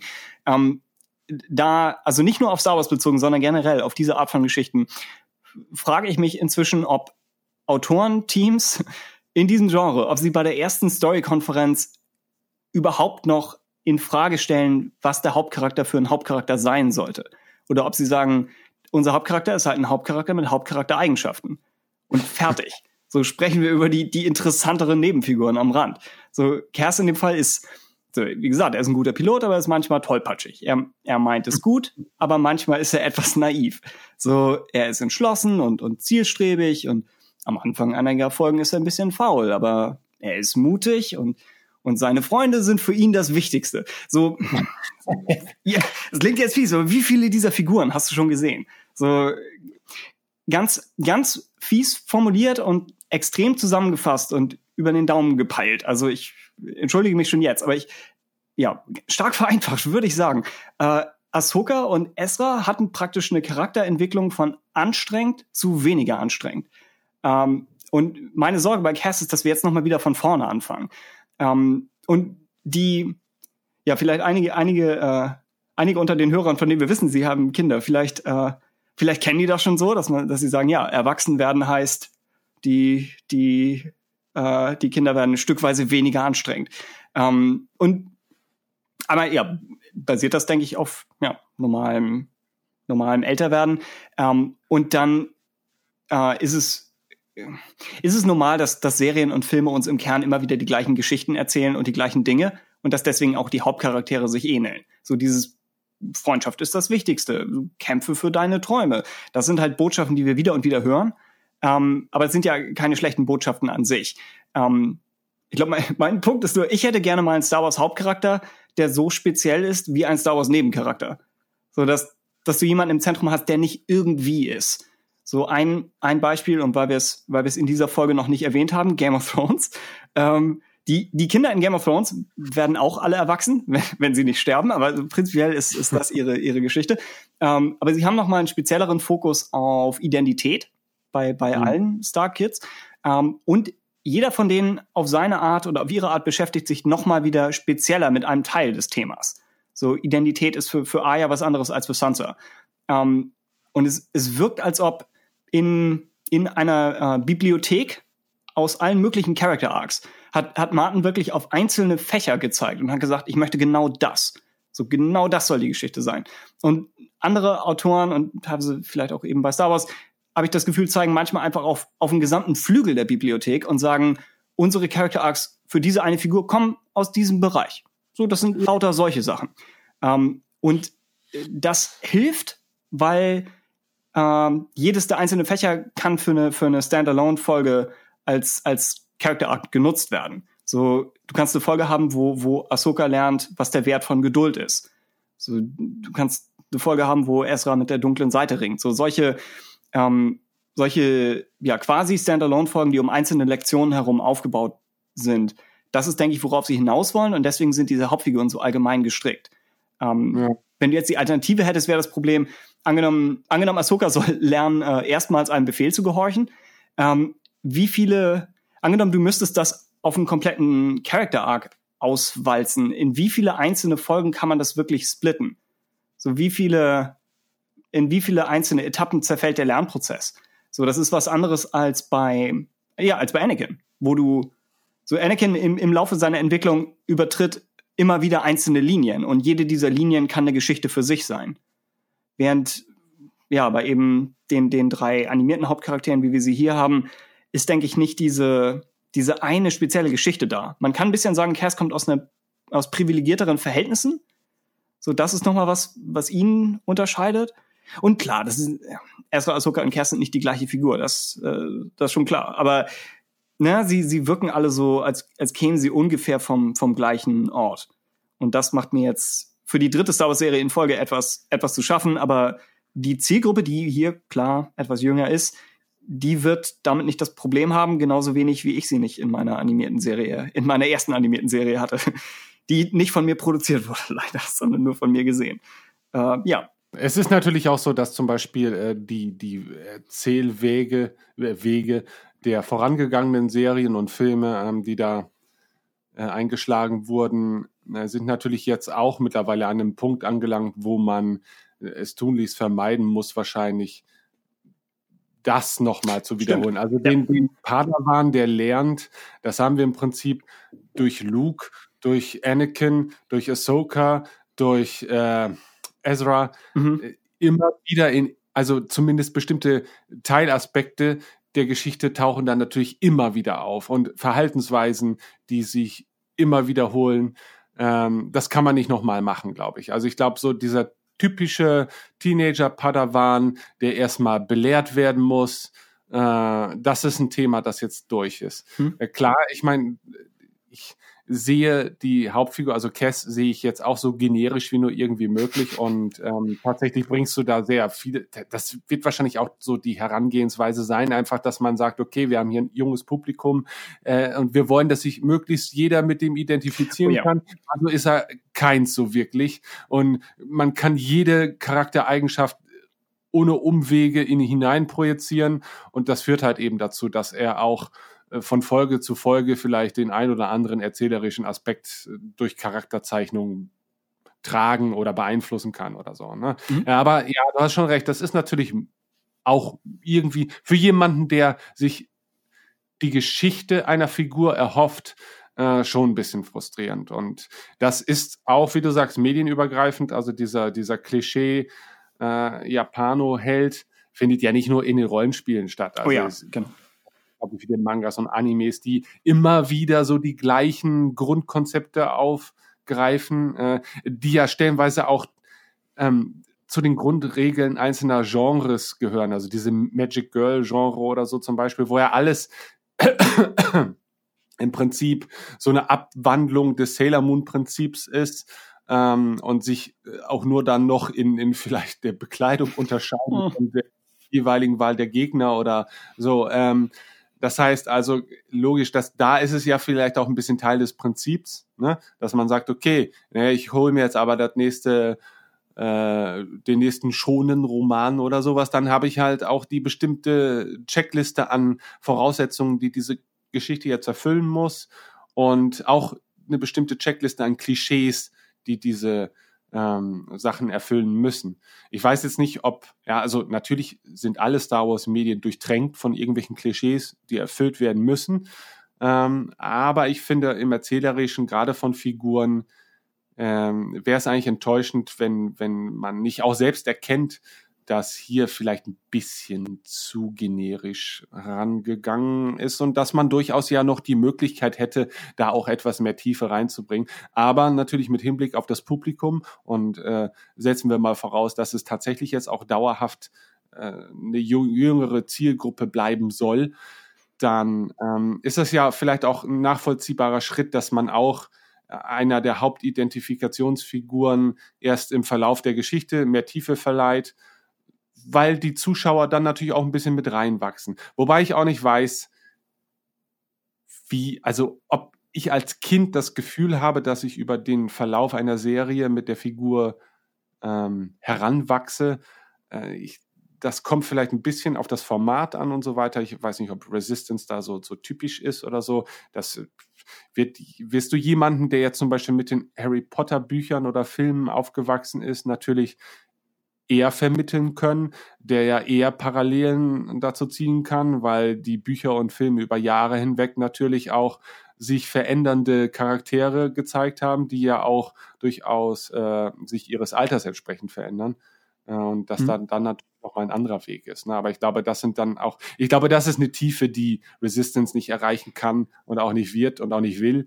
Ähm, aber ja. Hm. Harry, Harry, Harry Potter Ja? ist ein interessantes Beispiel insofern, dass er auch sehr als ein Fenstercharakter beginnt, wie du, wie du sagst, so als einfach ein Avatar für den, für den jüngeren Zuschauer und dann so Mhm. auf Höhe von Buch 4 oder 5 plötzlich eigene Ansichten hat, was einige Leser auch wirklich verstoßen hat. So, sobald, ja, sobald die Figur was ihre eigene Meinung hat, äh, ist plötzlich was da, dem du zustimmen könntest oder auch nicht. Ähm, Ja, stimmt, man könnte stimmt. argumentieren, Also- dass Luke eine ähnliche Entwicklung geht. So der, der in 8 und vielleicht noch am Anfang von Episode 6 ja auch zum ersten, zum ersten Mal jemand ist, den man überhaupt von außen sieht. Das ist der Grund, warum Link bis heute keine Sprachausgabe hat, oder? damit, Ja, äh, stimmt, ja. dam- damit man dieses, Identi dieses mögliche störende Identifikationsmerkmal einfach Mhm. äh, gar nicht erst ins Spiel bringt. Tja. Und seine, seine Schreie Ja. kann man einfach auch selbst übernehmen, damit, damit man sich da äh, repräsentiert mit fortschreitendem Alter wird es mir schwer, diese, diese hohen Schreie noch hinzubekommen. Ja. Aber ja, sie, Hm. Ja. Oh! Ah, ist schon gut. ja. Ähm, Ah, super, super. Also Zelda, Beste der Welt, Mann. Ja. kack Star Wars hier. Nein! Schisch. Das, äh, wir haben vereinbart, der Satz darf nicht fallen. Ähm, so, ja, aber ist, okay. du, du hattest eben noch Rebels als als äh, Wohlfühl-Star Wars angesprochen und als eine Serie, die so ein bisschen parallel läuft. Hätte Mhm. Resistance mit einer wirklichen Parallelwelt nicht zumindest und sei es nur in, in Sonntagmorgen Frühstück-Umgebung, hätte es eine Chance, als das äh, zu existieren für dich? Weiß ich noch nicht, weil ähm, bei Rebels kommt natürlich ein bisschen dazu, dass äh, allein das, das Setup äh, eins ist, das mir ja als Star Wars-Fan erstmal vertraut ist, äh, sowohl was so die Ära betrifft, als auch die Umgebung und die darin auftretenden ja, Merkmale. Ähm, und äh, ich ja zum, was die Sequels angeht, ja durchaus ambivalent bin. Also ich finde ja vieles nicht so schlimm wie so manche. Ähm, aber was das Worldbuilding betrifft, finde ich, hat es nur sehr begrenzt stattgefunden und deswegen weiß ich nicht, wie ich mich in einer Welt wohlfühlen soll, wenn ich die Welt noch überhaupt gar nicht einschätzen kann. Oh ja, also ja. die, die, die Filme haben da für mich noch gar keinen Rahmen gesetzt. Und von daher müsste das diese Serie jetzt äh, vielleicht sogar erstmals äh, innerhalb dieser Ära schaffen, eine, eine Welt ähm, etwas greifbarer zu machen. Ähm, und das wird sie vielleicht nicht können, weil man den Fokus hier natürlich etwas konzentrierter gelegt hat, damit man sich nicht die Nachteile ins Boot holt und die ganze Welt erklären muss. Äh, von daher weiß ich nicht. Also Wohlfühl, wenn dann eher von den Charakteren her, da sehe ich eher schwarz, weil äh, ja, sich wohlfühlen heißt natürlich auch, man, man, man weiß, was man bekommt, auch irgendwie. Ne? Mhm. So. Ähm, und ich glaube, äh, diesen, diesen Gehalt will die Serie gar nicht äh, anreichern. Ähm, aber ja, also von daher würde ich sagen, gut, äh, großes Problem ist halt Worldbuilding der Sequels selber. Ähm, deshalb kaum Referenzpunkte, die mich darauf schließen lassen, dass ich mich in eine vertraute Umgebung Mhm. äh, bewege. Und von daher, hm, weiß ich nicht. Interessiert mich tatsächlich auch gar nicht so sehr. Das ist halt das andere Problem. Das meine ich jetzt gar nicht so passiv aggressiv. Es gibt halt noch nichts, was mich neugierig macht. So, also no, nichts aus den Sequels macht mich wirklich unendlich neugierig auf die Zeit dazwischen, weil ich das Gefühl habe, es wird mich wahrscheinlich nicht befriedigen, weil ich das Gefühl habe, komischerweise ist irgendwie doch relativ wenig passiert und nur zum Zeitpunkt des Filmes kommt jetzt erstmalig so wirklich Bewegung ins Spiel. Ähm, und ja, ich will mir jetzt natürlich auch nicht 30 Jahre rum, rumgedümpel antun. Ne? Ähm, das heißt, äh, weiß ich nicht, ob diese Ära vielleicht dann auch ein großes Problem ist, weil sie dann natürlich erstmal nicht so bewegt ist wie all das, was in den wenigen Jahren zuvor passiert ist. Ne? Und das liefert natürlich viel mehr Stoff für spannende Geschichten innerhalb dieses Settings. Mhm.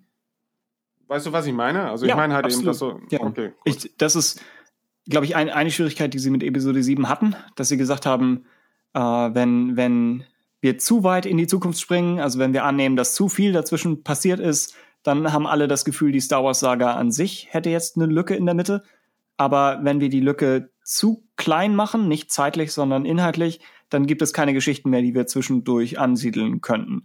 Und ja, genau wie du, wäre es mir lieber gewesen, wenn sie uns in, für sieben in eine noch deutlich fremdere Welt geworfen hätten. Und das ist auch nach wie vor echt mein, mein Hauptproblem mit den Sequels. So erzählerisch habe ich weniger Probleme, als, als dass sie halt einfach nicht viele Ansatzpunkte für das drumherum bieten. Ähm, ich würde nach wie vor Bloodlines äh, positiv, oder Bloodline, glaube ich nur, positiv hervorheben. Ähm, und das hier schlägt minimal in die gleiche Kerbe mit, mit äh, den frühen Aktionen der First Order.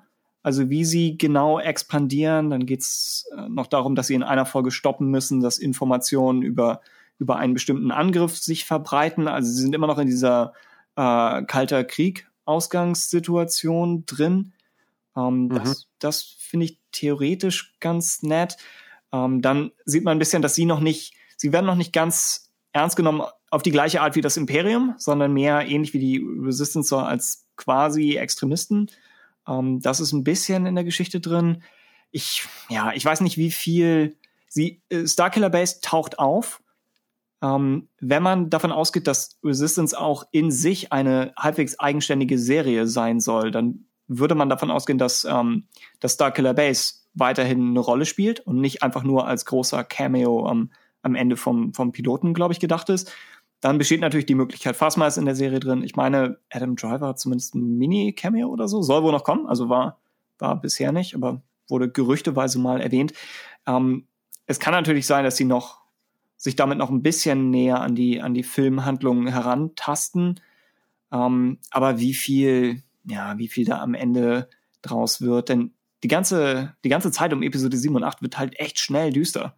So alles, wir gehen davon aus, dass parallel zu Episode 8 die, die First Order weiterhin über die Republik herfällt und weiter expandiert und dass die, die Flotte, die, die, äh, die, äh, die Radis-Jagd nur ein Teil der Flotte insgesamt ist. So, dass, das wäre zwar interessant, anderswo Schauplätze zu sehen, so wie, wie, was passiert auf der Colossus gleichzeitig. Ähm, aber A ist das was, das man in der Kinderserie angemessen umgesetzt kriegt. Ähm, und dann B erweitert das wirklich unsere Perspektive auf die Galaxis insgesamt, wenn wir ähnlich wie Canto Byte in 8 hier eine weitere neutrale Welt sehen und nicht wirklich eine Welt der Republik, die uns erklärt, warum greift die Republik nicht ein, wie ist die Republik überhaupt äh, ja, aufgebaut, das haben wir ein bisschen in Bloodline, aber was, äh, in, was ist die größere Galaxis, in dem das also stattfindet? Es passt, dass die Kolossus neutral ist, passt ein bisschen dazu, dass, dass die Sequels mehr in der Welt aus einzelnen Splitterfraktionen stattfinden, was sie aber, denke ich, wenn das der Plan ist, hätten sie es deutlich, ja, hätten sie es viel deutlicher machen müssen.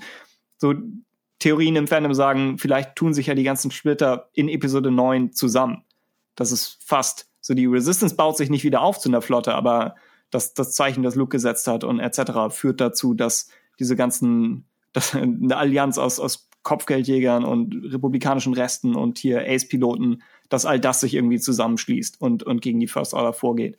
So, das wiederum fände ich ganz nett, aber ja, momentan, wie du schon sagst, ist die Welt der Sequels viel zu vage, um, um da auch nur eine Theorie zu haben, oder, naja, Theorie nicht, aber um, um irgendwas mit Sicherheit vermuten zu können. Ja, äh, gut, äh, das Ding ist natürlich auch, dass die Zielgruppe, auf die es ausgerichtet ist, natürlich sich vielleicht diese Gedanken auch gar nicht macht. Oh ja. ja also, ähm, also dann hat man natürlich das Problem ein bisschen, dass man so eine Waage finden muss zwischen, wir erklären die Welt vielleicht ähm, in einem Rahmen, in dem sie vielleicht auch in den Sequels bisher schon erklärt wurde. Nur mhm. für denjenigen, den diese Serie der Erstkontakt sein dürfte mit der Materie Star Wars, müssen wir vielleicht dann doch ein bisschen bekannten Background liefern zur insgesamten Welt, zum insgesamten Universum, ohne natürlich äh, die Aufgabe jetzt erfüllen zu müssen, dass, dass die Kiddies, die das jetzt zum ersten Mal gucken, ähm, einfach das ganze Material das Star Wars in den letzten Jahrzehnten hinausgeschleudert hat, noch zu verinnerlichen, damit sie diese, diese Kinderserie in Anführungsstrichen verstehen können. Mhm. Das wäre natürlich auch ein Anspruch, dem die Serie nicht gerecht werden soll auch. Äh, ja. Aber ja. Resistance ja, ist, ist eigentlich eigenständiger als die bisherigen Serien und hätte, ja, hätte Bezug ja, auf die Sequels eigentlich überhaupt nicht nötig. Ne? Ja, stimmt. Ja. Von daher äh, tendenziell natürlich auch relativ spannend, ne? wobei, äh, wie gesagt, der, der insgesamte Rahmen und ähm, verhindert natürlich vielleicht auch, dass, dass man dass man all die großen Erwartungen, die man vielleicht an Erzählungen aus dieser Ära hegt, äh, jetzt im Rahmen dieser Serie äh, erfüllt. Ja. Äh, es, äh, es ist auch, ja. es, ja, ich, ich tue mich selbst immer ein bisschen schwer damit, an jede neue Serie die richtige Messlatte anzulegen, so dass die Sache mit, mit Clone Wars und mir war immer, dass es neues Star Wars von George Lucas mit einem großen Budget ist in einer Zeit, wo kein anderes Star Wars wirklich auf der Bühne existierte und wo wir nicht wussten, dass Sequels oder irgendwas kommen. So, Clone Wars war für mhm. mich, finde ich, von Anfang an, während andere es äh, komplett belächelt haben und eher positiv überrascht waren, was doch drin ist, bin ich mit extrem hohen Erwartungen rangegangen als praktisch Episode 2,5. Ähm, mhm. Und Rebels hatte ich hohe Erwartungen, weil es eine Nachfolgerserie von Clone Wars ist, aber schon weniger, weil es halt nicht mehr das alleinige Star Wars ist, das stattfindet. Und jetzt für Resistance ist die Messlatte praktisch nochmal wieder runtergesunken. Ähm, das heißt, ich finde es so angenehm zu schauen bisher, aber äh, ja, vielleicht, vielleicht sollte ich schon wieder mehr von der Serie erwarten. So, das, das kann definitiv sein. Ähm, gleichzeitig versuche ich aber irgendwie positiv an die, an die Sache ranzugehen. Also ja, wir können, ich hatte Anmerkungen so zu einzelnen Folgen, was, was mich da irgendwie gestört hat oder was ich gut fand. Aber ich glaube, es wäre wirklich die, ja, die bessere Idee, wenn wir äh, auch allen, allen Hörern nochmal die Chance geben, aufzuschließen und dann vielleicht etwas später in der Staffel immer mal wieder reinschauen in Resistance vielleicht. Genau, und dann ja. vielleicht mal rück schon mal die erste Retro Retrospektive starten. Denn dafür sind wir ja bekannt. Das können wir sehr gut und sehr zeitnah. Das hier ist eigentlich viel zu aktuell für uns, genau. Ja. Ja, aber ich meine, wir haben ja, was The Clone Wars angeht, ja auch ein gutes Timing erwischt. Ne? Also äh, da hat selbst Disney sich gedacht, meine Fresse, bis die erstmal den nächsten Teil bis Ja. müssen wir die Serie auch noch wiederbeleben, damit es wieder aktuell wird. Aber gut. Ähm, naja, also ich glaube auch an dieser Stelle soll es erstmal über Resistance ähm, ja gewesen sein, aber vielleicht hast du ja selber auch schon gemerkt, dass äh, ich bin über mich selbst erstaunt, wie sehr sich meine Meinung dann schon wieder ein bisschen relativiert hat, äh, allein im Verlaufe dieses Gesprächs. Ähm, und äh, naja, also was man auf jeden Fall sagen kann, die Serie tut ja auch nicht wirklich weh, ne? Mhm. außer äh, die Bedienung der Sky-App. So, und von daher, Ja. ähm, wenn ihr die Möglichkeit habt, äh, irgendwie daran zu gelangen, dann kann man sich das, glaube ich, auch durchaus mal antun, denn allzu viel Zeit muss man da jetzt auch noch nicht investieren. Und ähm, dann ist man wieder ein bisschen auf dem Laufenden und äh, ich möchte an dieser Stelle auch noch mal dann erwähnen, dass ich es auch nicht für absoluten Schrott halte, ne? also keinesfalls. Ne? Es geht ja, das sind ja auch wirklich immer Klagen auf einem hohen Niveau. Ne? Wenn ich dann nicht ne, mich eine halbe Stunde darüber ausjammere, dass ich den Cell-Shading-Stil zu automatisiert finde, ja, dann, dann merkt man schon, Ja. was für Probleme man mittlerweile als Star Wars-Fan hat.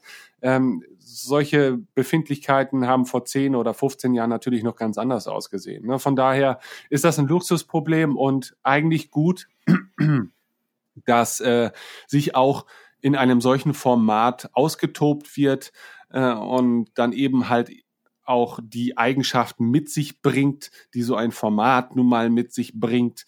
Und äh, vielleicht erreichen wir dann ja auch irgendwann mal als Fans den Punkt, äh, wo wir halt eben sagen, ja, ist nicht meins und muss es auch nicht werden. Und dann ist auch gut. Dann Es muss ich auch nicht schlecht reden und totreden und äh, es ist, ist halt nicht für mich gemacht. So. Und eigentlich ist das ja das, was wir dann im Endeffekt auch ein bisschen wollen, dass äh, Star Wars zu diesem großen Medienuniversum auch heranwachsen darf, ohne äh, mit jedem Produkt halt äh, die Maßgabe auferlegt zu bekommen, jedem gefallen zu müssen. Und von daher ist es, glaube ich, dann auch ein gutes Zeichen dafür, dass ich, äh, ich persönlich beispielsweise mich dann vielleicht vom erzählerischen Stil erstmal nicht so angesprochen fühle, weil ich dann auch wieder denke, es ist dann auch nicht für mich gemacht, sondern vielleicht für meinen elfjährigen Nachbarn, der das auch vielleicht total abfeiert. Und damit will ich ihm keine, keine mangelnde Intelligenz unterstellen, sondern ich habe mit elf halt eben auch andere Sachen toll gefunden. Ja, und äh, hätte man mir noch so oft Ja. Ich, Apokalypse Now zeigen können im Director's Cut und sagen können, siehste, das ist ein Film, Junge. Ne, ähm, hätte ich zu dem Zeitpunkt wahrscheinlich blöd gefunden. Also, hm. know your audience. Oh, ja. Meine, meine Lieblingsserie mit elf war Power Rangers Turbo. Das, wie ich, Das ist nun aber wirklich, ja. Also, wie ich sp- später erfahren habe, war das die Staffel, die so schlecht war, dass sie fast das Franchise gekillt hätte. So, das, ja, ja, ja. damals fand ich es gut, aber war offenbar eine der Katastrophen überhaupt. Ja. Also da ist vieles, was wir heute kriegen, ist schon, ist schon deutlich besser. Ja. Ja. Naja, und äh, nichtsdestotrotz ist es ja auch so, dass äh, manche Serien ja auch, äh, wenn Kinder jetzt damit aufwachsen, äh, kann das natürlich dennoch sehr prägend sein. Und wenn man, diese Kinder werden Erwachsene sein und ähm, werden vielleicht rückblickend im Diese Folge hören? Radio Ach so, ja. Oh, oh. Version, Version 5.0, ja, mit unseren Nachfolgern anders und rührselig über diese Serie sprechen. Und das ist natürlich auch eine ganz schöne Vorstellung, dass erstens Star Wars dann hoffentlich noch ein Thema ist, äh, über das es sich auch noch rückblickend zu sprechen lohnt. Und äh, das machen wir heutzutage auch noch mit einigen Dingen, wo auch viele Leute vielleicht äh, rückblickend auch immer noch nichts mit anfangen. Ich meine, Sailor Moon war eins der großen Dinge für mich damals, ja, so. Sag das Zauberwort und du hast die Macht.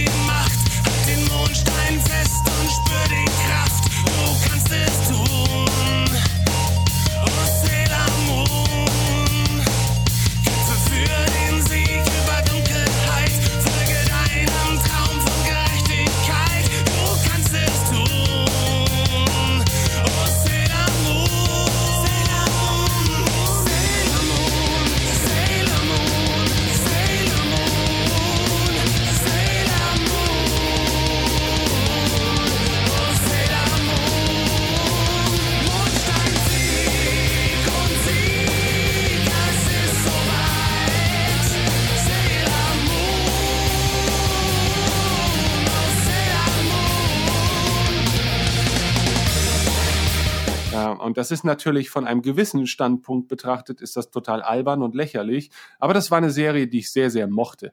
Und die hat sehr viele schöne Momente geliefert und dafür schäme ich mich auch nicht. Okay.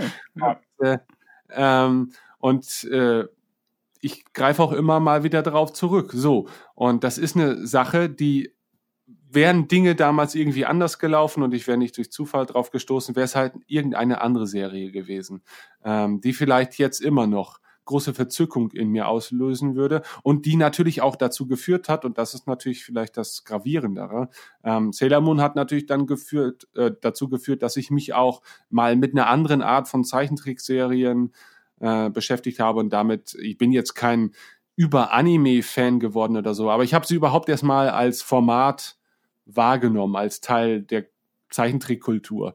Ähm, und das hat mich natürlich dann in viele weitere Bereiche getragen. Und sowas kann auch eine Serie wie Resistance durchaus schaffen, ja, indem sie halt eben junge Leute, die erstmal keinen grundsätzlichen Anlass hätten, sich äh, mit dem Star Wars-Universum auseinanderzusetzen, ähm, zu erkennen, dass es da noch viel mehr gibt und auch viel mehr für alle verschiedenen Altersklassen. Das bedeutet auch äh, im heranwachsenden Alter haben sie noch sehr viel Material, mit dem sie sich versorgen und das sie eintauchen können. Und das ist, dann macht Resistance vielleicht sehr viel richtig. Mhm. Schon jetzt.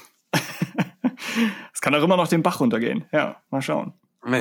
Ja. Gut, siehst du von, ich guck gar keine Folge davon zu, ich halte es für den Segen für das ganze Star Wars Das Fandom ist die Zukunft. innerhalb Ja. von wenigen Minuten. Das hast du sehr gut gemacht, Tim. gut. Jetzt musst du das gleiche Ja. für mich machen und die Sequels. Nein, ich, wie gesagt, seit ich, seit ich einfach Satz für Satz durch die Sequels durchgehe und einfach nur schaue, was da ist äh, und nicht was was sein könnte, finde ich sie so als als Experiment, Experiment unter Mikroskop eigentlich ganz nett. Ähm, ja, also ich bin, weil du es am Anfang erwähnt hattest mit Episode 9, ich werde zunehmend interessierter an 9. Langsam bin ich wieder da. Und ganz ehrlich, was ist so ein Winter ohne neuen Star Wars Film? Ist doch jetzt auch Kacke. Nun ja, wir haben, wir haben Galaxy of Adventures. Hm? Ja. Hm. Okay. Na gut. Okay, wollen wir es dann an dieser Stelle ähm, erstmal ruhen lassen und uns zu einem späteren Zeitpunkt Ja. wieder mal Resistance widmen. Wir schauen wieder Und rein. damit sind wir dann, glaube ich, auch schon so relativ am Ende dieser Episode angelangt. Es steht immer noch ein bisschen Hörerfeedback aus, ähm, aber äh, diesen Anlass möchte ich nutzen, um ähm, euch zu fragen. Und zwar, Jetzt kommt's. wie es euch so geht, was ihr gerade so macht und wie ihr denn dieses erste Weihnachten seit langer Zeit ohne einen Star Wars Film als Star Wars Fans verbringt. Gibt es da irgendetwas, was euch als Fan diese kalte Winterzeit ähm, ja Star Wars relevant versüßt? Ja, habt ihr da irgendwelche Prozeduren, Rituale, die ihr vollbringt? Sind es die Star Wars Weihnachtskugeln oder der Star Wars Christstollen oder das typische Star Wars Opferlamm, das ihr eurer Gottheit auf den Altar legt? Ähm, erzählt uns doch einfach davon, entweder per Audiokommentar oder als Kommentar unter diese Sendung. Und wir möchten gerne in unserem diesjährigen Weihnachtsspecial, das ich hiermit wahrscheinlich offiziell Von dem wir noch nie habe. eins geschafft haben, aber offenbar ist das jetzt der Plan. Ja. Ja, äh, da wollen wir ein bisschen drauf eingehen, um uns äh, über die kalten Tage zu retten. Ähm, und ansonsten mh, vielen Dank für die Aufmerksamkeit. Äh, Es ist immer wieder schön, wenn es dann doch nochmal Feedback gibt, auch wenn wir uns äh, doch sehr häufig so ausschweifende Pausen gönnen, wie es äh, auch dieses Jahr wieder der Fall war. Ähm, aber das führt ja auch dazu, und das ist, das kann ich natürlich nur aus meiner Perspektive jetzt sagen, dass während ich ja über große Strecken des Jahres einfach so wirklich gar keine Lust mehr hatte, mich äh, in Diskussionen auf das Thema Star Wars einzulassen, ähm, äh, geht natürlich ein großer Dank auch dir, denn innerhalb der letzten beiden Episoden, also diese inbegriffen, äh, habe ich gemerkt, dass mir doch diese Diskussion verdammt gefehlt hat und, und dass ich jetzt schon wieder mega Lust habe, jetzt gleich ins Wohnzimmer zu rennen und die nächste Folge Resistance zu gucken oder so einfach nur, um wieder ein bisschen mehr Star Wars zu kriegen. Und das äh, hilft gegen den ganzen Frust, den ich als Fan jetzt in den vergangenen Monaten persönlich hatte, hm. äh, doch sehr. Ne? Und äh, tja, und falls wir uns dann vorher nicht hören, Aha. liebe Hörer, und du kannst mich natürlich zu jeder Stelle gerne unterbrechen, falls du auch noch was sagen möchtest, ähm, wünschen wir euch natürlich, weil wir nicht genau wissen natürlich, ob die Weihnachtsfolge jetzt pünktlich noch vor Weihnachten kommt oder vielleicht zu Silvester oh oder ja, zum neuen Jahr hin oder so. Ne? Äh, wünschen, genau, wünschen wir euch natürlich ein sehr frohes Fest, äh, wie auch immer ihr dieses Fest dann auch bezeichnen mögt. Äh, Gesundheit natürlich, viel Freude mit eurer Familie und euren Freunden, kommt sehr gut ins neue Jahr. Ähm, und ähm, ja, und wir freuen uns natürlich, wenn ihr weiterhin dabei sein werdet bei Radio Tatooine, denn bei uns gibt's nichts allzu viel zu verlieren, außer ein bisschen Zeit. Ne? ähm, und naja, aber ansonsten, äh, was soll's? Ja. ja. Tim, danke, dass du, dass du dabei warst, dass du Teil dieser Gemeinschaft bist und dass ich mit dir immer wieder aufs Neue so viele wundervolle Stunden verbringen kann. Ja, hm. ebenso. Es hat wie immer Spaß gemacht. Dankeschön. Ja, gut. Und dann sagen wir jetzt mal auf Wiedersehen. Tschüss. Und wir sind auf Spotify.